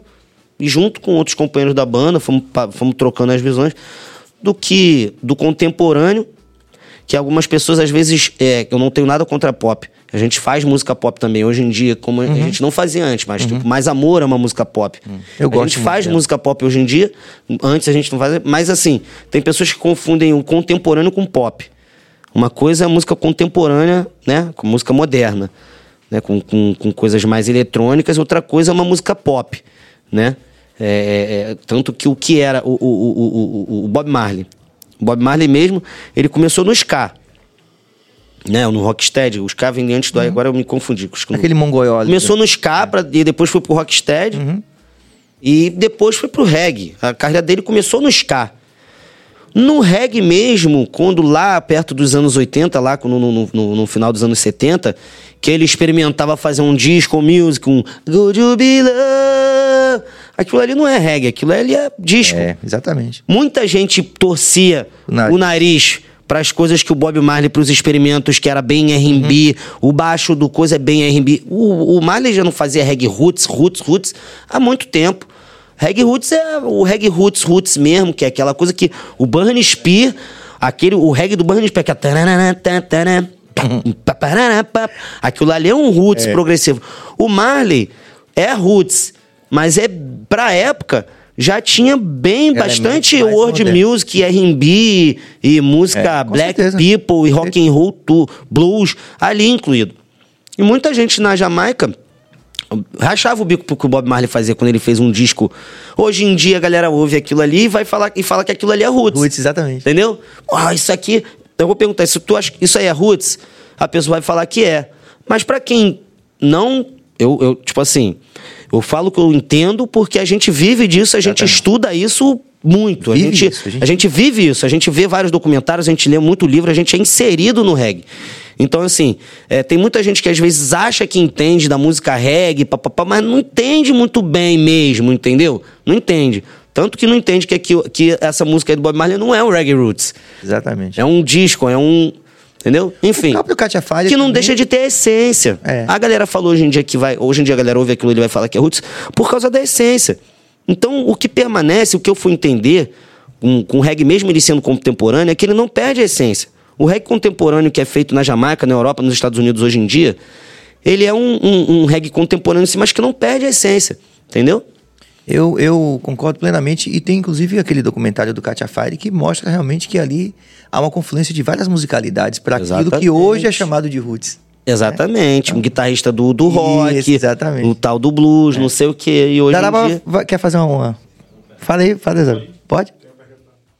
Vamos abrir agora a partir de Zaraba aqui. Abre o mic. Elinho, pra gente interagir, porque teve muita interação. Sim, claro, claro. Pra gente valorizar aí, o máximo aí. que a gente puder, mas vamos mas começar. Eu tô muito, hoje eu tô falador, achei que não ia estar tá falando. Não, tá massa.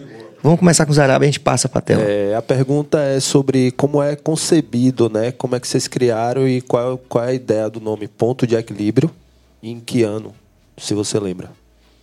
É, é, as pessoas costumam fazer essa pergunta. É, o, o nome Ponto de Equilíbrio veio no começo da banda. Você acredito ali em 99 mesmo, quando a banda começou, antes da, quando estava no embrião, a gente não tinha um nome.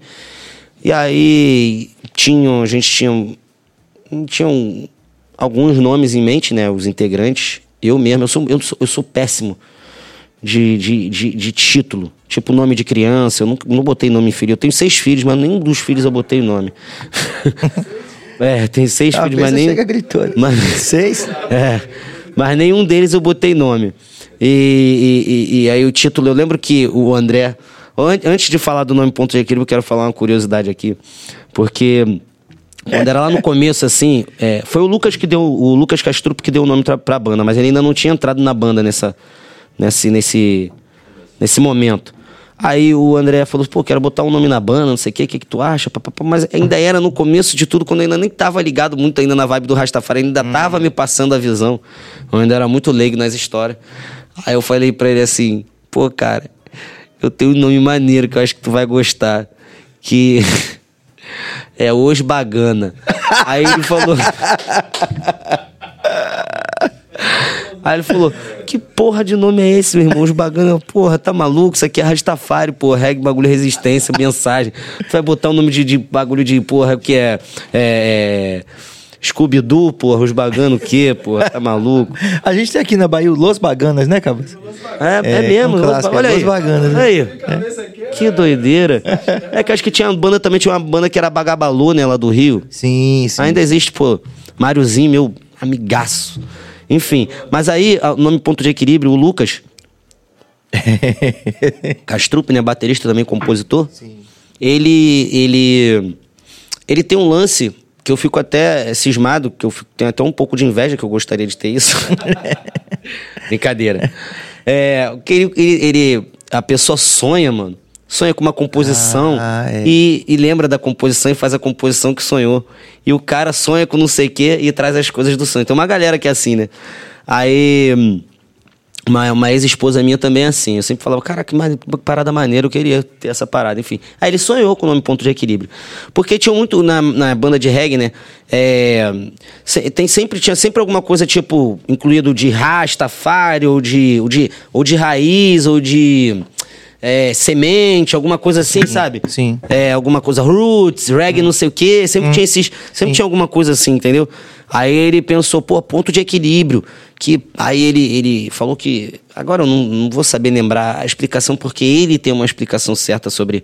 Mas é sobre o equilíbrio entre o bem e o mal, entre a escuridão e o claro. Tal, tal. Esse lance do, do ponto de equilíbrio, que é a verdade universal mesmo, que é o ponto de equilíbrio. Aqui, lá, lá e cá. Né? Na, você bota na balança. Nós tudo na eles. verdade é o.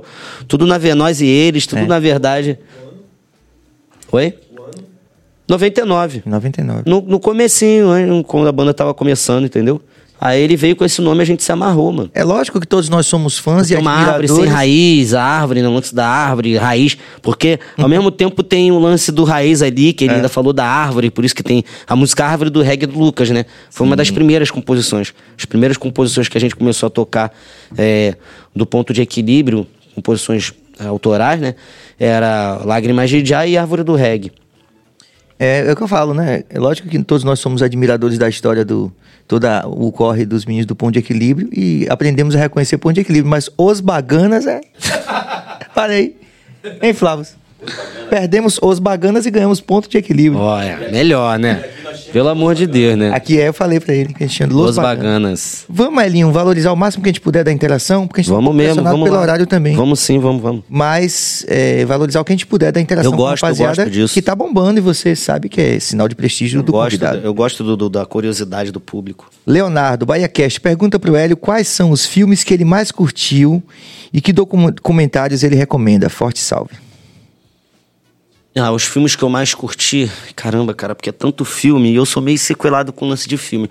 Mas tem um filme, é até curioso falar isso. Tem um filme que, pra mim, na minha visão, ele é o principal dos principais, uma trilogia, uma trilogia que se chama O Poderoso Chefão. É, clássico. que eu acho um filme que ele me deixa abismado, como a coisa é tão profunda.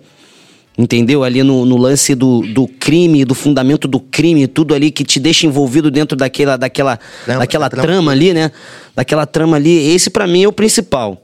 Tá? Tem um filme também que é Senhor dos Anéis, que eu acho muito curioso também, Senhor dos Anéis.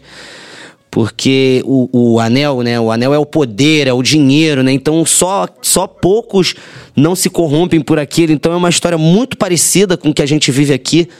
Porque você, você nunca vai saber, na verdade, quem é a pessoa que vai botar aquele anel e vai virar um monstro. Entendeu? É, é muito louco.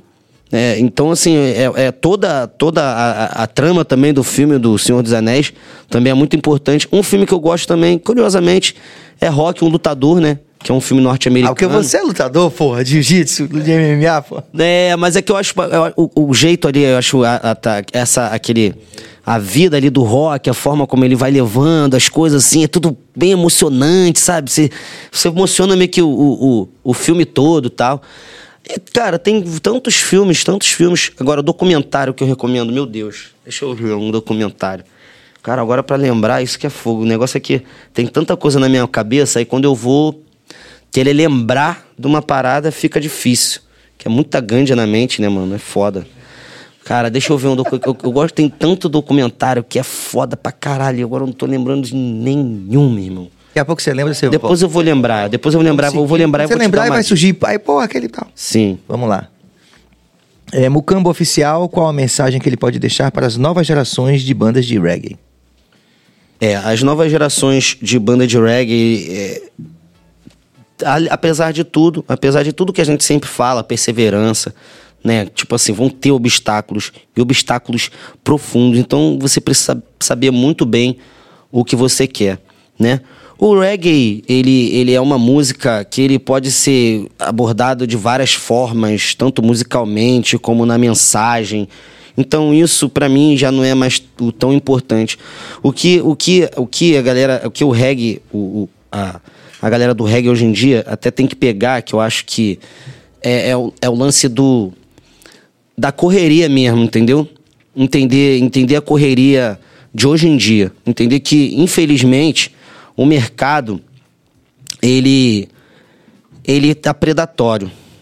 Então você tem que saber burlar, porém você tem que saber trabalhar com ele. Sim, não tem outro jeito, tá? Porque assim, tem muita gente às vezes que eu vejo que cai na hipocrisia de tipo assim: "Ah, mas eu sou resistente, isso isso aquilo". Máximo respeito. Máximo respeito. Porém, a gente tem que sempre lembrar que a partir do momento que você bota uma música no Spotify, que você bota uma música no YouTube, você bota, você, você já está associado à mesma empresa de que o cara mais é, é mais como é que eu posso falar comercial. mais comercial, mais capitalista Sim. está também. Então você não, não deixa de estar nesse mercado. Você concorda comigo? Perfeitamente. Então, se você está no mercado, você tem que trabalhar. Entendeu? Você tem que produzir, você tem que fazer de certa forma, você tem que jogar um pouco o jogo do mercado. Não é se render ao mercado, mas você tem que jogar. É estar tá sempre trabalhando, é estar tá sempre fazendo, é estar tá vendo o que está acontecendo, está vendo que. Se não for assim, assim, a cena não vai para frente, tá ligado?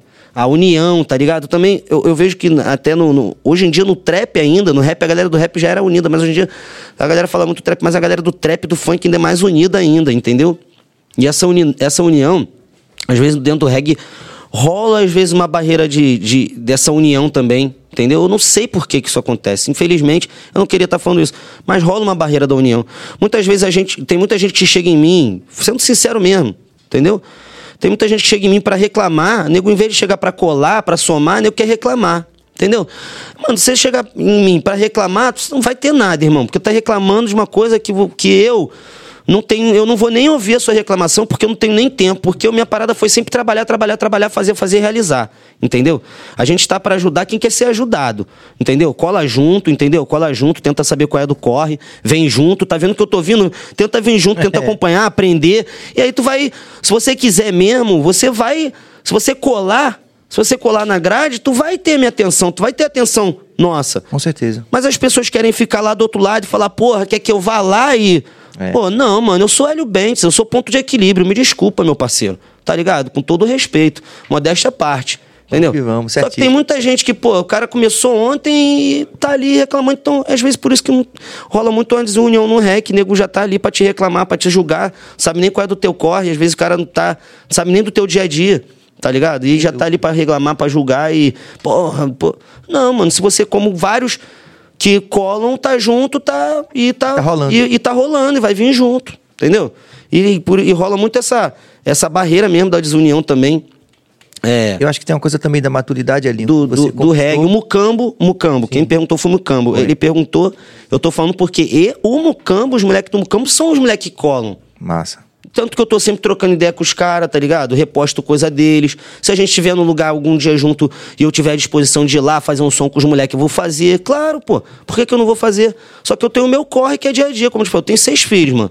E não é fácil, não. Eles não pensam que nem é meu. Eu, eu, sou, eu não sou tão materialista, mas, mas os meus filhos, crianças, meninas, são quatro meninas, elas são um pouquinho materialistas. Então, são minhas filhas, eu tenho que fazer o, o máximo que, que eu puder. Pode, eu não é. vou, eu educo para não ser isso, mas tem coisas que não tem como é. explicar para uma criança. A criança fala para você, quer um doce. Se você puder dar o doce, você vai dar, irmão. É. Seu filho, você não vai dar? E são seis doces, né? São seis. vamos que vamos interagir o máximo que a gente puder com a rapaziada. Estamos um pouco pressionados pelo tempo, mas vamos lá. Sim, vamos lá. É, trap News, como foi para ele fazer um trap com os caras da Racha? Ah, essa foi massa. Na semana ah, que eu ah, cheguei lá na casa, demais, você já tinha demais. feito, já falei, pô, Elinho é ligeiro. Massa demais, que é, foi através de um, de, um, de um conhecido, né, de um parceiro já de infância lá de Vila Isabel, Diegão. E ele falou, porra, mano, ele já tava trabalhando com o Felpa. Aí ele, eu descobri que ele tava trabalhando com, com a galera do Rasco, os meninos. Ele falou, mano, se liga nesse som, os moleques querem fazer um som contigo, tá ligado? No Jovem Dex, pá, no Alê, nos moleques, Brandão e tal. Eu falei, não, não tô ligado não, mano. Não tô muito ligado não. Porque é muita, muita gente, coisa, né, mano? A gente coisa. vai, a gente acaba se perdendo. Já é, tá, né, Muitas bolhas. É, mano. E o nosso HD não é mais o mesmo HD, né? Enfim. Aí o. o, o, o aí, olha o som dos moleques, pum, olha, se liga nesse som. E quando ele me mandou o som, eu falei, mano, que som é maneiro pra caramba. E os moleques falam Santa Caia, fazendo uma referência à música nossa.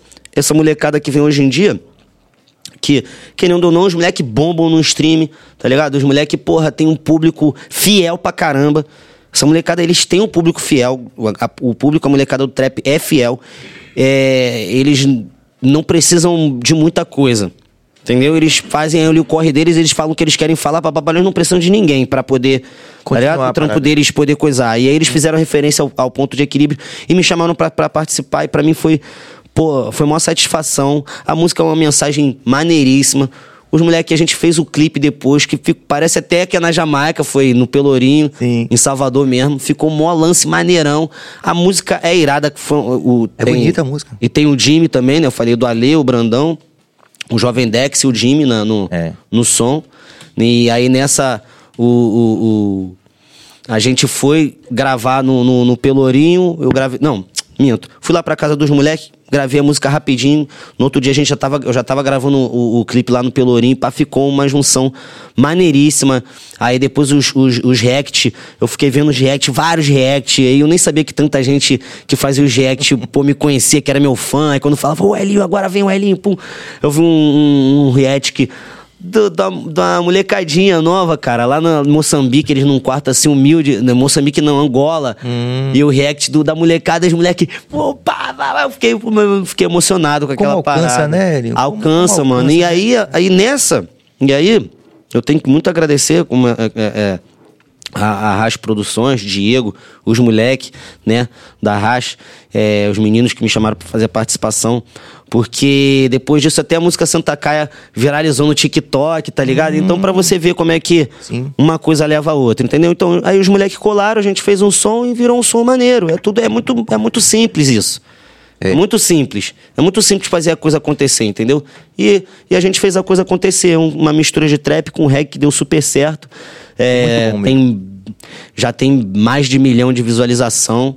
E vamos aí. Rapaziadinha da Rash, tamo junto. Santa Caia, Santa Caia. Tempos de escola o nome da música. Quem não É, boa pra Você é, é Rash Produções, lá, Hélio Bente, geral junto, y'all. Vamos que vamos. É trap com reggae, parceiro. Leandro, Leandro Prates, o que vocês acharam da escolha do ator Kinley Ben Adir para interpretar o Bob Marley no cinema? One Love, One Aim, One Destiny. Rapaz, eu não tenho muita, muita é, opinião sobre esse assunto, não. Porque eu não fiquei, não vou, pra, pra ser sincero, não me inteirei muito desse assunto. Então eu prefiro não, não falar. Desculpa. De boa, vamos nessa. É importante. Não, não, não, não. É, eu sei, eu sei que seria importante, mas eu não. Eu esqueci É, de me inteirar nesse se assunto. tiver um cuidado, né? Tava inteirado em outros assuntos mais importantes aqui dentro do, do A do biografia Brasil. é, é sempre esses filmes biográficos assim, é, é sempre muito um terreno, é, mov- uma areia movediça, né? Muito, é muito complicado. Sim. Então, assim, se tiver respeito e cuidado, eu acho que é soma, né? Acho que vale, né? Eu- mas eu não sei de É, nada. claro, mas eu não tô muito ligado. Eu também não. Mas é bom que já, fica, já dá essa É, explicada. é, Vamos bom, dar essa explicada pra saber. Vamos lá, Cabas? É, Júnior Bey, Santo, Centro Sé. E a turnê de 20 anos que foi interrompida pela pandemia, tem previsão? É, cara, porque aí 20 anos já virou 23 aí. Infelizmente, mano. Deixa eu completar 25, É, eu, sei né? que é, eu sei que é chato, cara, pro público ouvir isso, mas é porque é a realidade mesmo, que de 22 deixa pro 25. Vamos nessa. De 20 vai, vai, vai pro 25. Aguarda um pouquinho, espero que você esteja vivo até lá e vai ser maior ainda o show. Tava sendo de 3, aí não vai ser de 5 horas. Eliseu Silva, boa noite, BaiaCast. Serginho, salve, Elinho. O que podemos esperar do próximo álbum do Ponto? E qual o disco do Ponto que ele mais gosta? É, olha, eu, eu é tipo assim, é suspeito eu falar, né, desse desse desse próximo álbum do Ponto. Mas a gente já, já lançou algumas algumas prévias aí, né?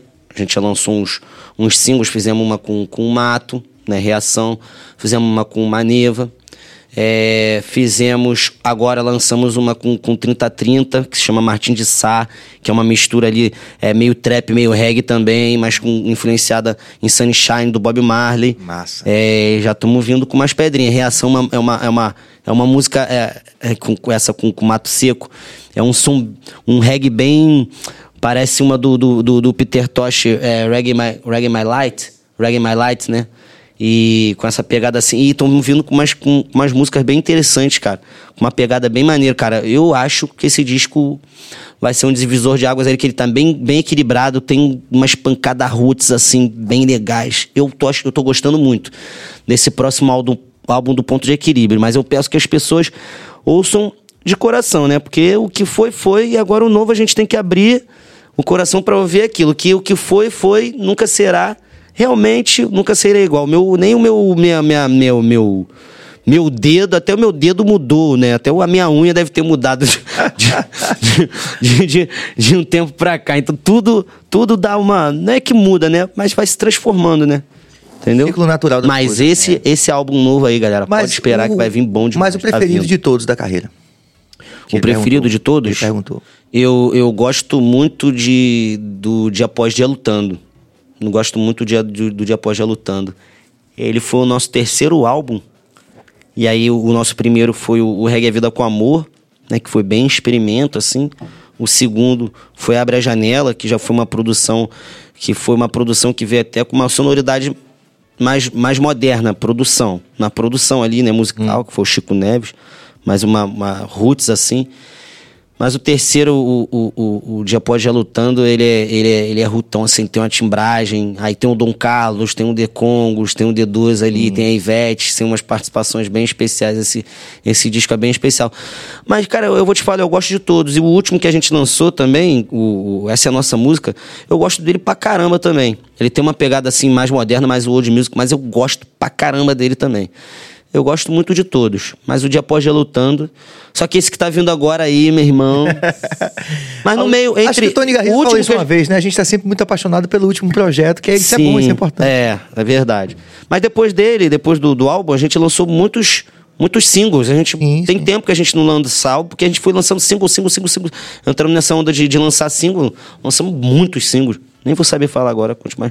A gente tem até um, um, um álbum, uma coletânea que se chama Família Ponto, que são esses singles, são vários singles. Ah, tá. Legal isso. Vamos lá, Cabas, mais, mais um pouquinho de interação que a gente Cabas eu, quer Eu fazer. queria fazer uma pergunta aqui que o pessoal Cabas tem, quer interagir. é, o pessoal tem ressaltado sobre isso, sobre a união do reggae. O pessoal fala muito que né, em, outros, em outros estilos normalmente acontece uma certa união e que no reggae eu acho que experiência, eu também experienciei isso várias vezes. Por que acontece no reggae, pelo menos aqui, a gente percebe que não é tão, não é tão forte como a gente gostaria. Apesar da gente cantar, expressar isso, né? A gente, na hora de realmente demonstrar isso na, na, na, na- na- lida mesmo, a gente percebe que, eu não sei com você como foi sua experiência, mas a gente percebe que há um certa um distanciamento assim entre as bandas de reggae. É, mas é como eu tinha, é como eu tinha falado, é como eu tinha dito antes. É, é- é- o negócio é que é, ro- rola essa barreira porque, tipo assim, é, no rap, no trap, a galera, a gente tá, a gente fica, eu, eu, eu, por exemplo, mano, eu lanço vários artistas aí. Toda hora tu vai ver eu lançando. Se você me acompanhar, você ver que toda hora eu tô lançando um artista novo. Não só do reggae não, do reggae, do samba, até do funk eu lanço às vezes. En- Enfim, eu tô sempre, eu o ponto de equilíbrio também estamos sempre pra abraçar uma galera. Mas é que, como eu tô falando, às vezes você não tá. Você não tem tempo pra parar e, e, e, ficar ajudando, porque a vida, a vida é correria pra todo mundo, cara. A gente precisa, cada ser humano, a gente, individualmente, a gente precisa fazer o nosso corre.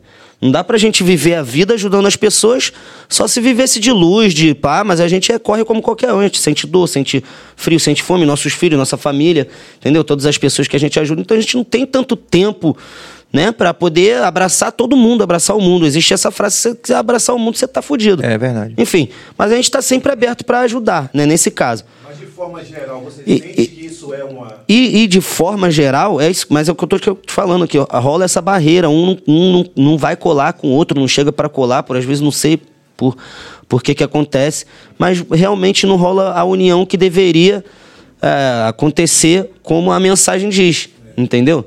Infelizmente. Eu acho assim que essa coisa da maturidade ajuda muito. Eu todos, inclusive nós temos, né, Elinho?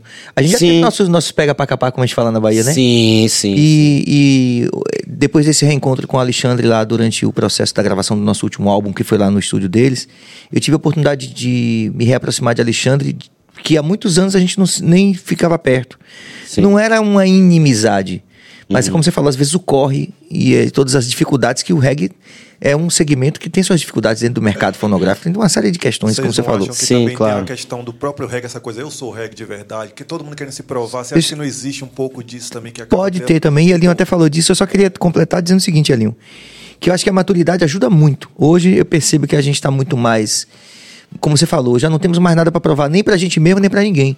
Sim. Então isso ajuda muito. Hoje eu sinto que pelo menos a nossa, mais ou menos a nossa, nossa galera aqui, a gente, Nath Roots, vocês, eh, e até os mais novos, Maneva, eh, enfim, Hoje a gente já tem uma, uma, uma postura muito mais tranquila, mais sossegada, porque todo mundo também conquistou o seu espaço. Sim, com certeza. E é lógico que tudo, é, com a graça de Deus, a gente pode construir a partir de hoje, né? É claro. Inclusive, o nosso estúdio aqui, a sala ao lado, tá quase pronto. Ó. Da próxima vez que você vem aqui fazer a parte B, a gente já vai fazer um som aqui. É, claro. É, isso aí, isso aí é importante. Né? Mas é, é- é- é o que acontece. Cara, eu até esqueci o que eu ia falar. É, a gente mesmo, Hum. o ponto de equilíbrio, a gente já foi assim um dia. Eu lembro da gente chegar a primeira vez em, em- São Paulo, mano, e a gente ficar totalmente antissocial, irmão. Totalmente marrento pra caramba. A carioca tem isso. É porque primeiro que carioca já tem isso, né? Mas a gente ficou lá super antissocial. Mas hoje em dia eu não tenho eu- esse pensamento, eu não tenho, eu tenho de longe. Mas tem muita gente, eu mas rola, cara.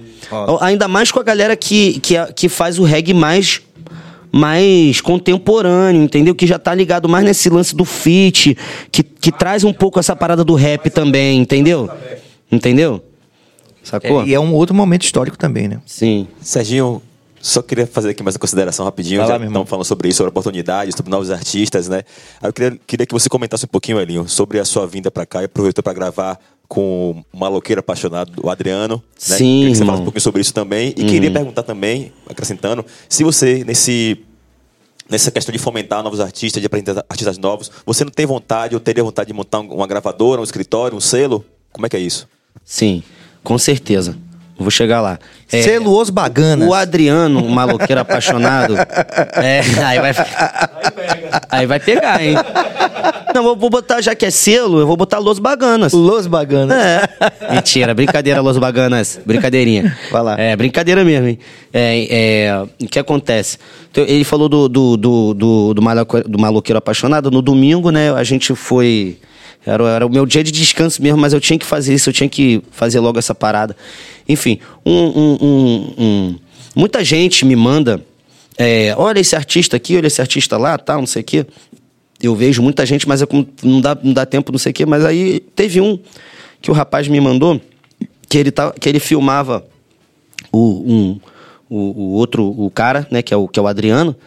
Ele, na época ele tava, isso tem, deve ter um ano já, ele tava, ele tava morando na rua, ele tava dependente químico e tal, tudo mais. Só que aí uma câmera e ele, o Adriano tá ali no canto e cantando, mano. Cantando uma música, né, né, né, né, cantando a música, que é essa música que a gente gravou, né, no domingo. Aí ele me mostrou aquilo, eu falei. Aí eu fiquei conversando com ele, pô, Alex, Alex, tamo junto, se estiver vendo. Alex, que ele foi o pivô dessa história aí, né? Aí o Alex, cara, mano, esse cara canta muito, mano. Mas assim, é que eu, eu- a gente é cantor. Mas eu ouvi o timbre dele, mas era muito peculiar e, e ele- eu sentia que ele. É, autodidata, tá entendendo? Tipo assim, fazendo a parada ali, eu eu ve- vejo que ele faz a canção, ele bota, parece que já tá com tudo ali, sabe? Né, né, né, né, né. Aí eu falei, mano, esse cara é muito bom, não sei o que. Fui postei no. Eu falei, mano, vamos gravar esse cara, acha esse maluco de novo, que eu quero gravar ele, não sei o que, não sei quando, não sei como. Eu não sou muito bom de, de, de me organizar, mas eu vou juntar um time aqui. Flávio foi um que fez, fez parte desse time também. É, Eu vou fazer um time, um time aqui pra ver se a galera me ajuda aí nessa caridade, não sei o que, fazer essa boa ação pra esse amigo que. Ver se a gente grava pelo menos essa música aí com ele, não sei o que. Aí ele demorou a achar o Adriano, aí eu postei. Eu postei esse vídeo que ele me mandou, eu postei no meu feed. E a parada deu, mano, 200 e poucas mil visualizações, deu mil, quase mil comentários. Eu falei, pô, viralizou. E a galera já falando assim, eu botei o, o som, e a galera ficava falando assim, caraca, já tô com a música, já tô com o refrão na mente, não sei o quê, tem que gravar ele sim, ele, ele merece, papapá. Aí tô desde então, tô nesse contato, tentando gravar essa parada. Aí chamei o, o Selecta no Beat, agora é Selecta no Beat, né, o Guilherme lá, lá de Três Corações, um, um- ele já fez um- uma base pra mim, inclusive minha, com a base minha com, a, com, Freedom, com a música do Freedom Sound. Sounds que é Sujeito que Trabalha, que é uma que tá, tá bombando, uma dessas novas minha que tá bombando aí, né? Dentro do, do circuito reggae. E aí. Caramba, esqueci o que eu tava falando. Perdi a, perdi a linhada. Você tá falando sobre. Ah, do, do, do- Adriano. E aí eu, eu, eu- o Selecta no beat fez a, fez a base pra mim. Em, é, em cima do que. desse videozinho que eu tinha mandado do vídeo do cara. Sim. Aí ele pegou e fez o coisa. Eu falei, Erlinho, tá meio assim, mas não sei o que. Quando... Aí eu falei, pô, já que eu vou ficar, né? Eu vou ficar aqui em Salvador, vou ficar até amanhã. Falei, vou fechar, vou. Falei, já chamei Adriano, vamos gravar. Falei com o Alex, Alex, vamos, pum, pum. já falei com o Flávio. Flávio arrumou um, arrumou um estúdio, aí veio um estúdio aí duas horinhas aí, eu pago lá, vamos fazer essa parada. Aí o Cook tava junto, o Cook também, Cookzão, também entrou na ação, falou, não, eu vou lá contigo, vamos lá, vou ajudar. Ele vai até, ele, e o Cook também vai fazer participação, já que ele tava junto, acabou que essas paradas é mão, não mão da maneira, né? Acabou que ele vai fazer parte, parte na música também, que é uma voz, pô, imensa. E aí fomos lá gravar, o Adriano, e já já vai sair esse som aí, ele já, não, ele já não é mais morador de rua. E a gente trocou ideia com ele, ele tem várias outras músicas. E é super inteligente, mano. Um cara super inteligente e tal. E Massa, isso é mais um talento oculto, né, na- nas ruas É, de Salvador, né? Que é, é que Salvador, né? Aqui é berço demais. E aí, e foi isso que aconteceu. Adriano, se você estiver vendo, beijo no coração, já já vai sair essa nossa pedra. A galera que, que tá ligada, que viu lá no meu feed, lá do Instagram, do Facebook, viu o Adriano lá, maloqueiro apaixonado. Já gravamos a música, já já tá saindo aí. E sobre uma gravadora, cara, eu penso, penso mesmo. Eu já tenho os artistas, já tô ali, já tô sondando os artistas, tô querendo trazer eles pra mim, mas já eles vão sair, eu tô com medo deles fugindo na meu já já vai vir, mas eu eu quero dar o que eles merecem. Não é papo de política, não. Eu não sou político, eu não, não prometo, eu não sou político. Político promete, eu não prometo nada. Eu só quero realizar. Eu só tenho a vontade de realizar. E graças a Deus, Deus me dá saúde e tudo que eu preciso para realizar. Até as parcerias, Flávio está aqui, Marquinhos também, que sempre me, me recebe também ajudou com certeza de alguma forma. É, então eu quero fazer, eu quero fazer uma, quero montar uma gravadora, tá ligado? Não quero trazer os artistas para mim, mas eu não tenho verba ainda. Mas essa eu Estamos trabalhando nisso. Eu vou conseguir levantar essa verba para vir com força e poder levantar Ah, também a cena, certeza. a cena reggae, mas não só a cena reggae, a cena musical, tal, dos E artistas é meio eu- que Alexandre eu também tá fazendo lá, né? Do Sim, também. sim. E é, é muito legal isso, que acho que, que volta aquilo que eu falei da maturidade. A gente começa a enxergar de outra forma. É, a que gente começa e a gente já tem mais o É. O know-how, né? o know-how de acolher também, né? Exato. Aquele lance eu tenho. É. Muitos desses artistas são, são tipo meus afiliados, são como se fossem meus filhos, então é isso é muito importante também, tá Sem ligado? dúvida. É, Nil, vamos falar dessa agenda aí, porque tem muita gente que tá acompanhando a gente e Flávio- você tá no corre. Flávio, Flávio vai me ajudar nessa agenda aí desse, desse fim de semana que quinta-feira, agora amanhã a gente vai estar em Maceió, aonde mesmo, Flávio? No Oráculo. Choperia. Pode falar, fala aí, anuncia pra gente aí, o Flávio, por favor. É isso aí. Então, amanhã, galera de Maceió, imperdível, original Hélio Bentes, está na casa, junto com várias atrações também. Selecta. Pode Look- falar atração, por favor, também. Selecta Look, Look the Blue Eyes. e, é, eu vou ter que consultar aqui agora o, o flyer, mas daqui a pouco eu falo as atrações. É, dia 26, dia 25, também na sexta-feira, lá no Tchê Music Bar, em Aracaju, Sergipe. Opa, que Original maravilha. Hélio Bentes também, junto com o Herdeiro de Já, Flávio Selecta. eu vou de road nessa aí, viu? Acho que eu vou de road nessa. E na- no sábado, no sábado, pra quem é aqui da Bahia, fica ligado que o reggae vai ser no Reggae Beach, lá no Litoral Norte, onde o Sérgio conhece também, lá Sim, no Alcabana. sim, que é um lugar- Santo Antônio, paradisíaco. Aniversário, no aniversário do. Aniversário de 21 anos do projeto Alcabana Beach Bar, com Jack Selecta, máximo respeito, Jack. Isso. E é isso, vamos colar junto, Isso aí. que vai ter Cine Calmon também, vai ter Vai ter Roça Vai Sound ter de Feira de. Santana Que muito massa, mais. Velho. Faia. É Os dois aí. também já tiveram aqui. Turnezinha, turnezinha pelo Nordeste. É. Aí no, do- no domingo, depois disso tudo, ainda vou estar lá em São Paulo, lá na Zona Norte, lá, com ponto de equilíbrio, no Centro Cultural da Juventude Ruth Cardoso. Pronto. Se você aí de Sampa estiver vendo.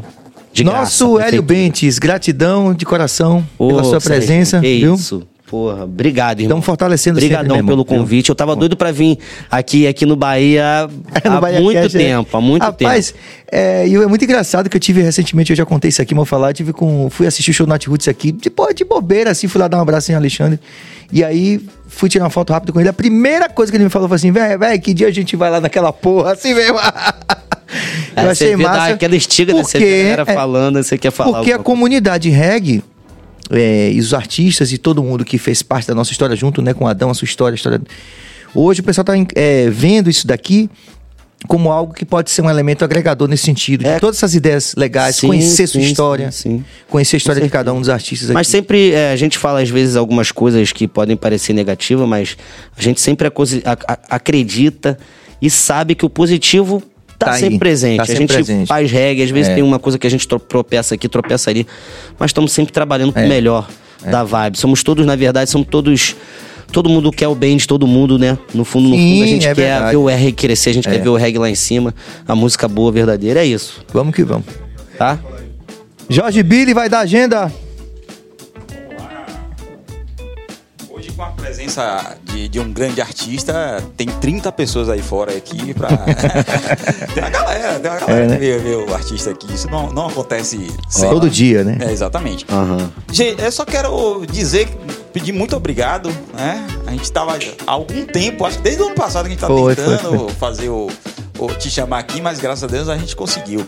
Então vamos pra agenda, né, irmão? Amanhã nós teremos aqui Siga Pedro, que vai ser um papo muito bom, comediante, um humorista influencer baiano, que vai ser muito legal, certo?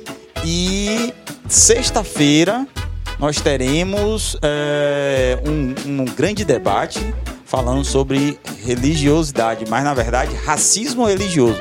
O nome, na verdade, não é intolerância religiosa, é racismo religioso. Que nós teremos a mãe de santo, Mãe Márcia. do Mãe Márcia, um pastor evangélico Roberto Amorim e um Sheik islâmico também. islâmico que eu não me arrisco a falar o nome porque eu realmente não consigo fazer essa pronúncia de muitos, muitos consoantes.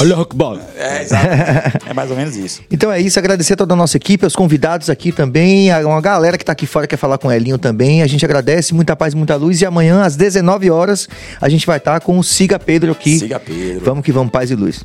Eu queria de- deixar um recado, agradecer, já que eu tô aqui no Bahia Cash, agradecer esse povo da Bahia, de Salvador, que tanto acolhe o ponto de equilíbrio. A gente estava lá no, no República do Reggae, maior festival da América Latina. Foi lindo, foi lindo pra caramba e teve a repercussão da galera falando que o, que o show do ponto foi o melhor. Eu fico muito grato. Cada um tem seu valor. O, o festival inteiro foi lindo, parabéns. Mas eu queria realmente agradecer de coração todo o carinho que o que o público, que o povo baiano tem pela gente, tá? É até de emocionar, me dá até vontade de chorar, de verdade mesmo. Eu fiquei tão emocionado naquele dia. Vocês são demais, mano, de coração mesmo. Pô, eu me sinto aqui, eu me sinto muito à vontade, muito em casa mesmo e muito bom representar o reggae aqui nesse lugar, lá no viver aquela galera, mano. É surreal, mano, inacreditável, de verdade. Sérgio, olha Muito quem bom. chegou. Opa, chegou o Sampaio Sampaio Sabores. Sabores aí pra presentear. Pronto, o nosso grande Elinho que já vai levar. Opa! O nosso Sampaio Sabores está aqui, ó. A gente É meu, agradece é meu, esse- esse aqui é meu, é São meu. vários, vários, vários. É, é, agradecer a toda a rapaziada aí. Se inscreva no canal, ative o sino, compartilhe e dê like, aquele corre que você já sabe. Obrigado a toda a equipe técnica, aos convidados, a Flavos, mas também um especial agradecimento a Flavos, porque Flavos é desses caras é, que realmente são importantes na Faz história a do união, reggae. faz a liga. Um cara importantíssimo no reggae do Brasil e mais É do mundo. mais legal de tudo, meu grande amigo de toda a vida. Obrigado, Flávio. Mas eu conheci primeiro ele. Francamente, Billy. Valeu.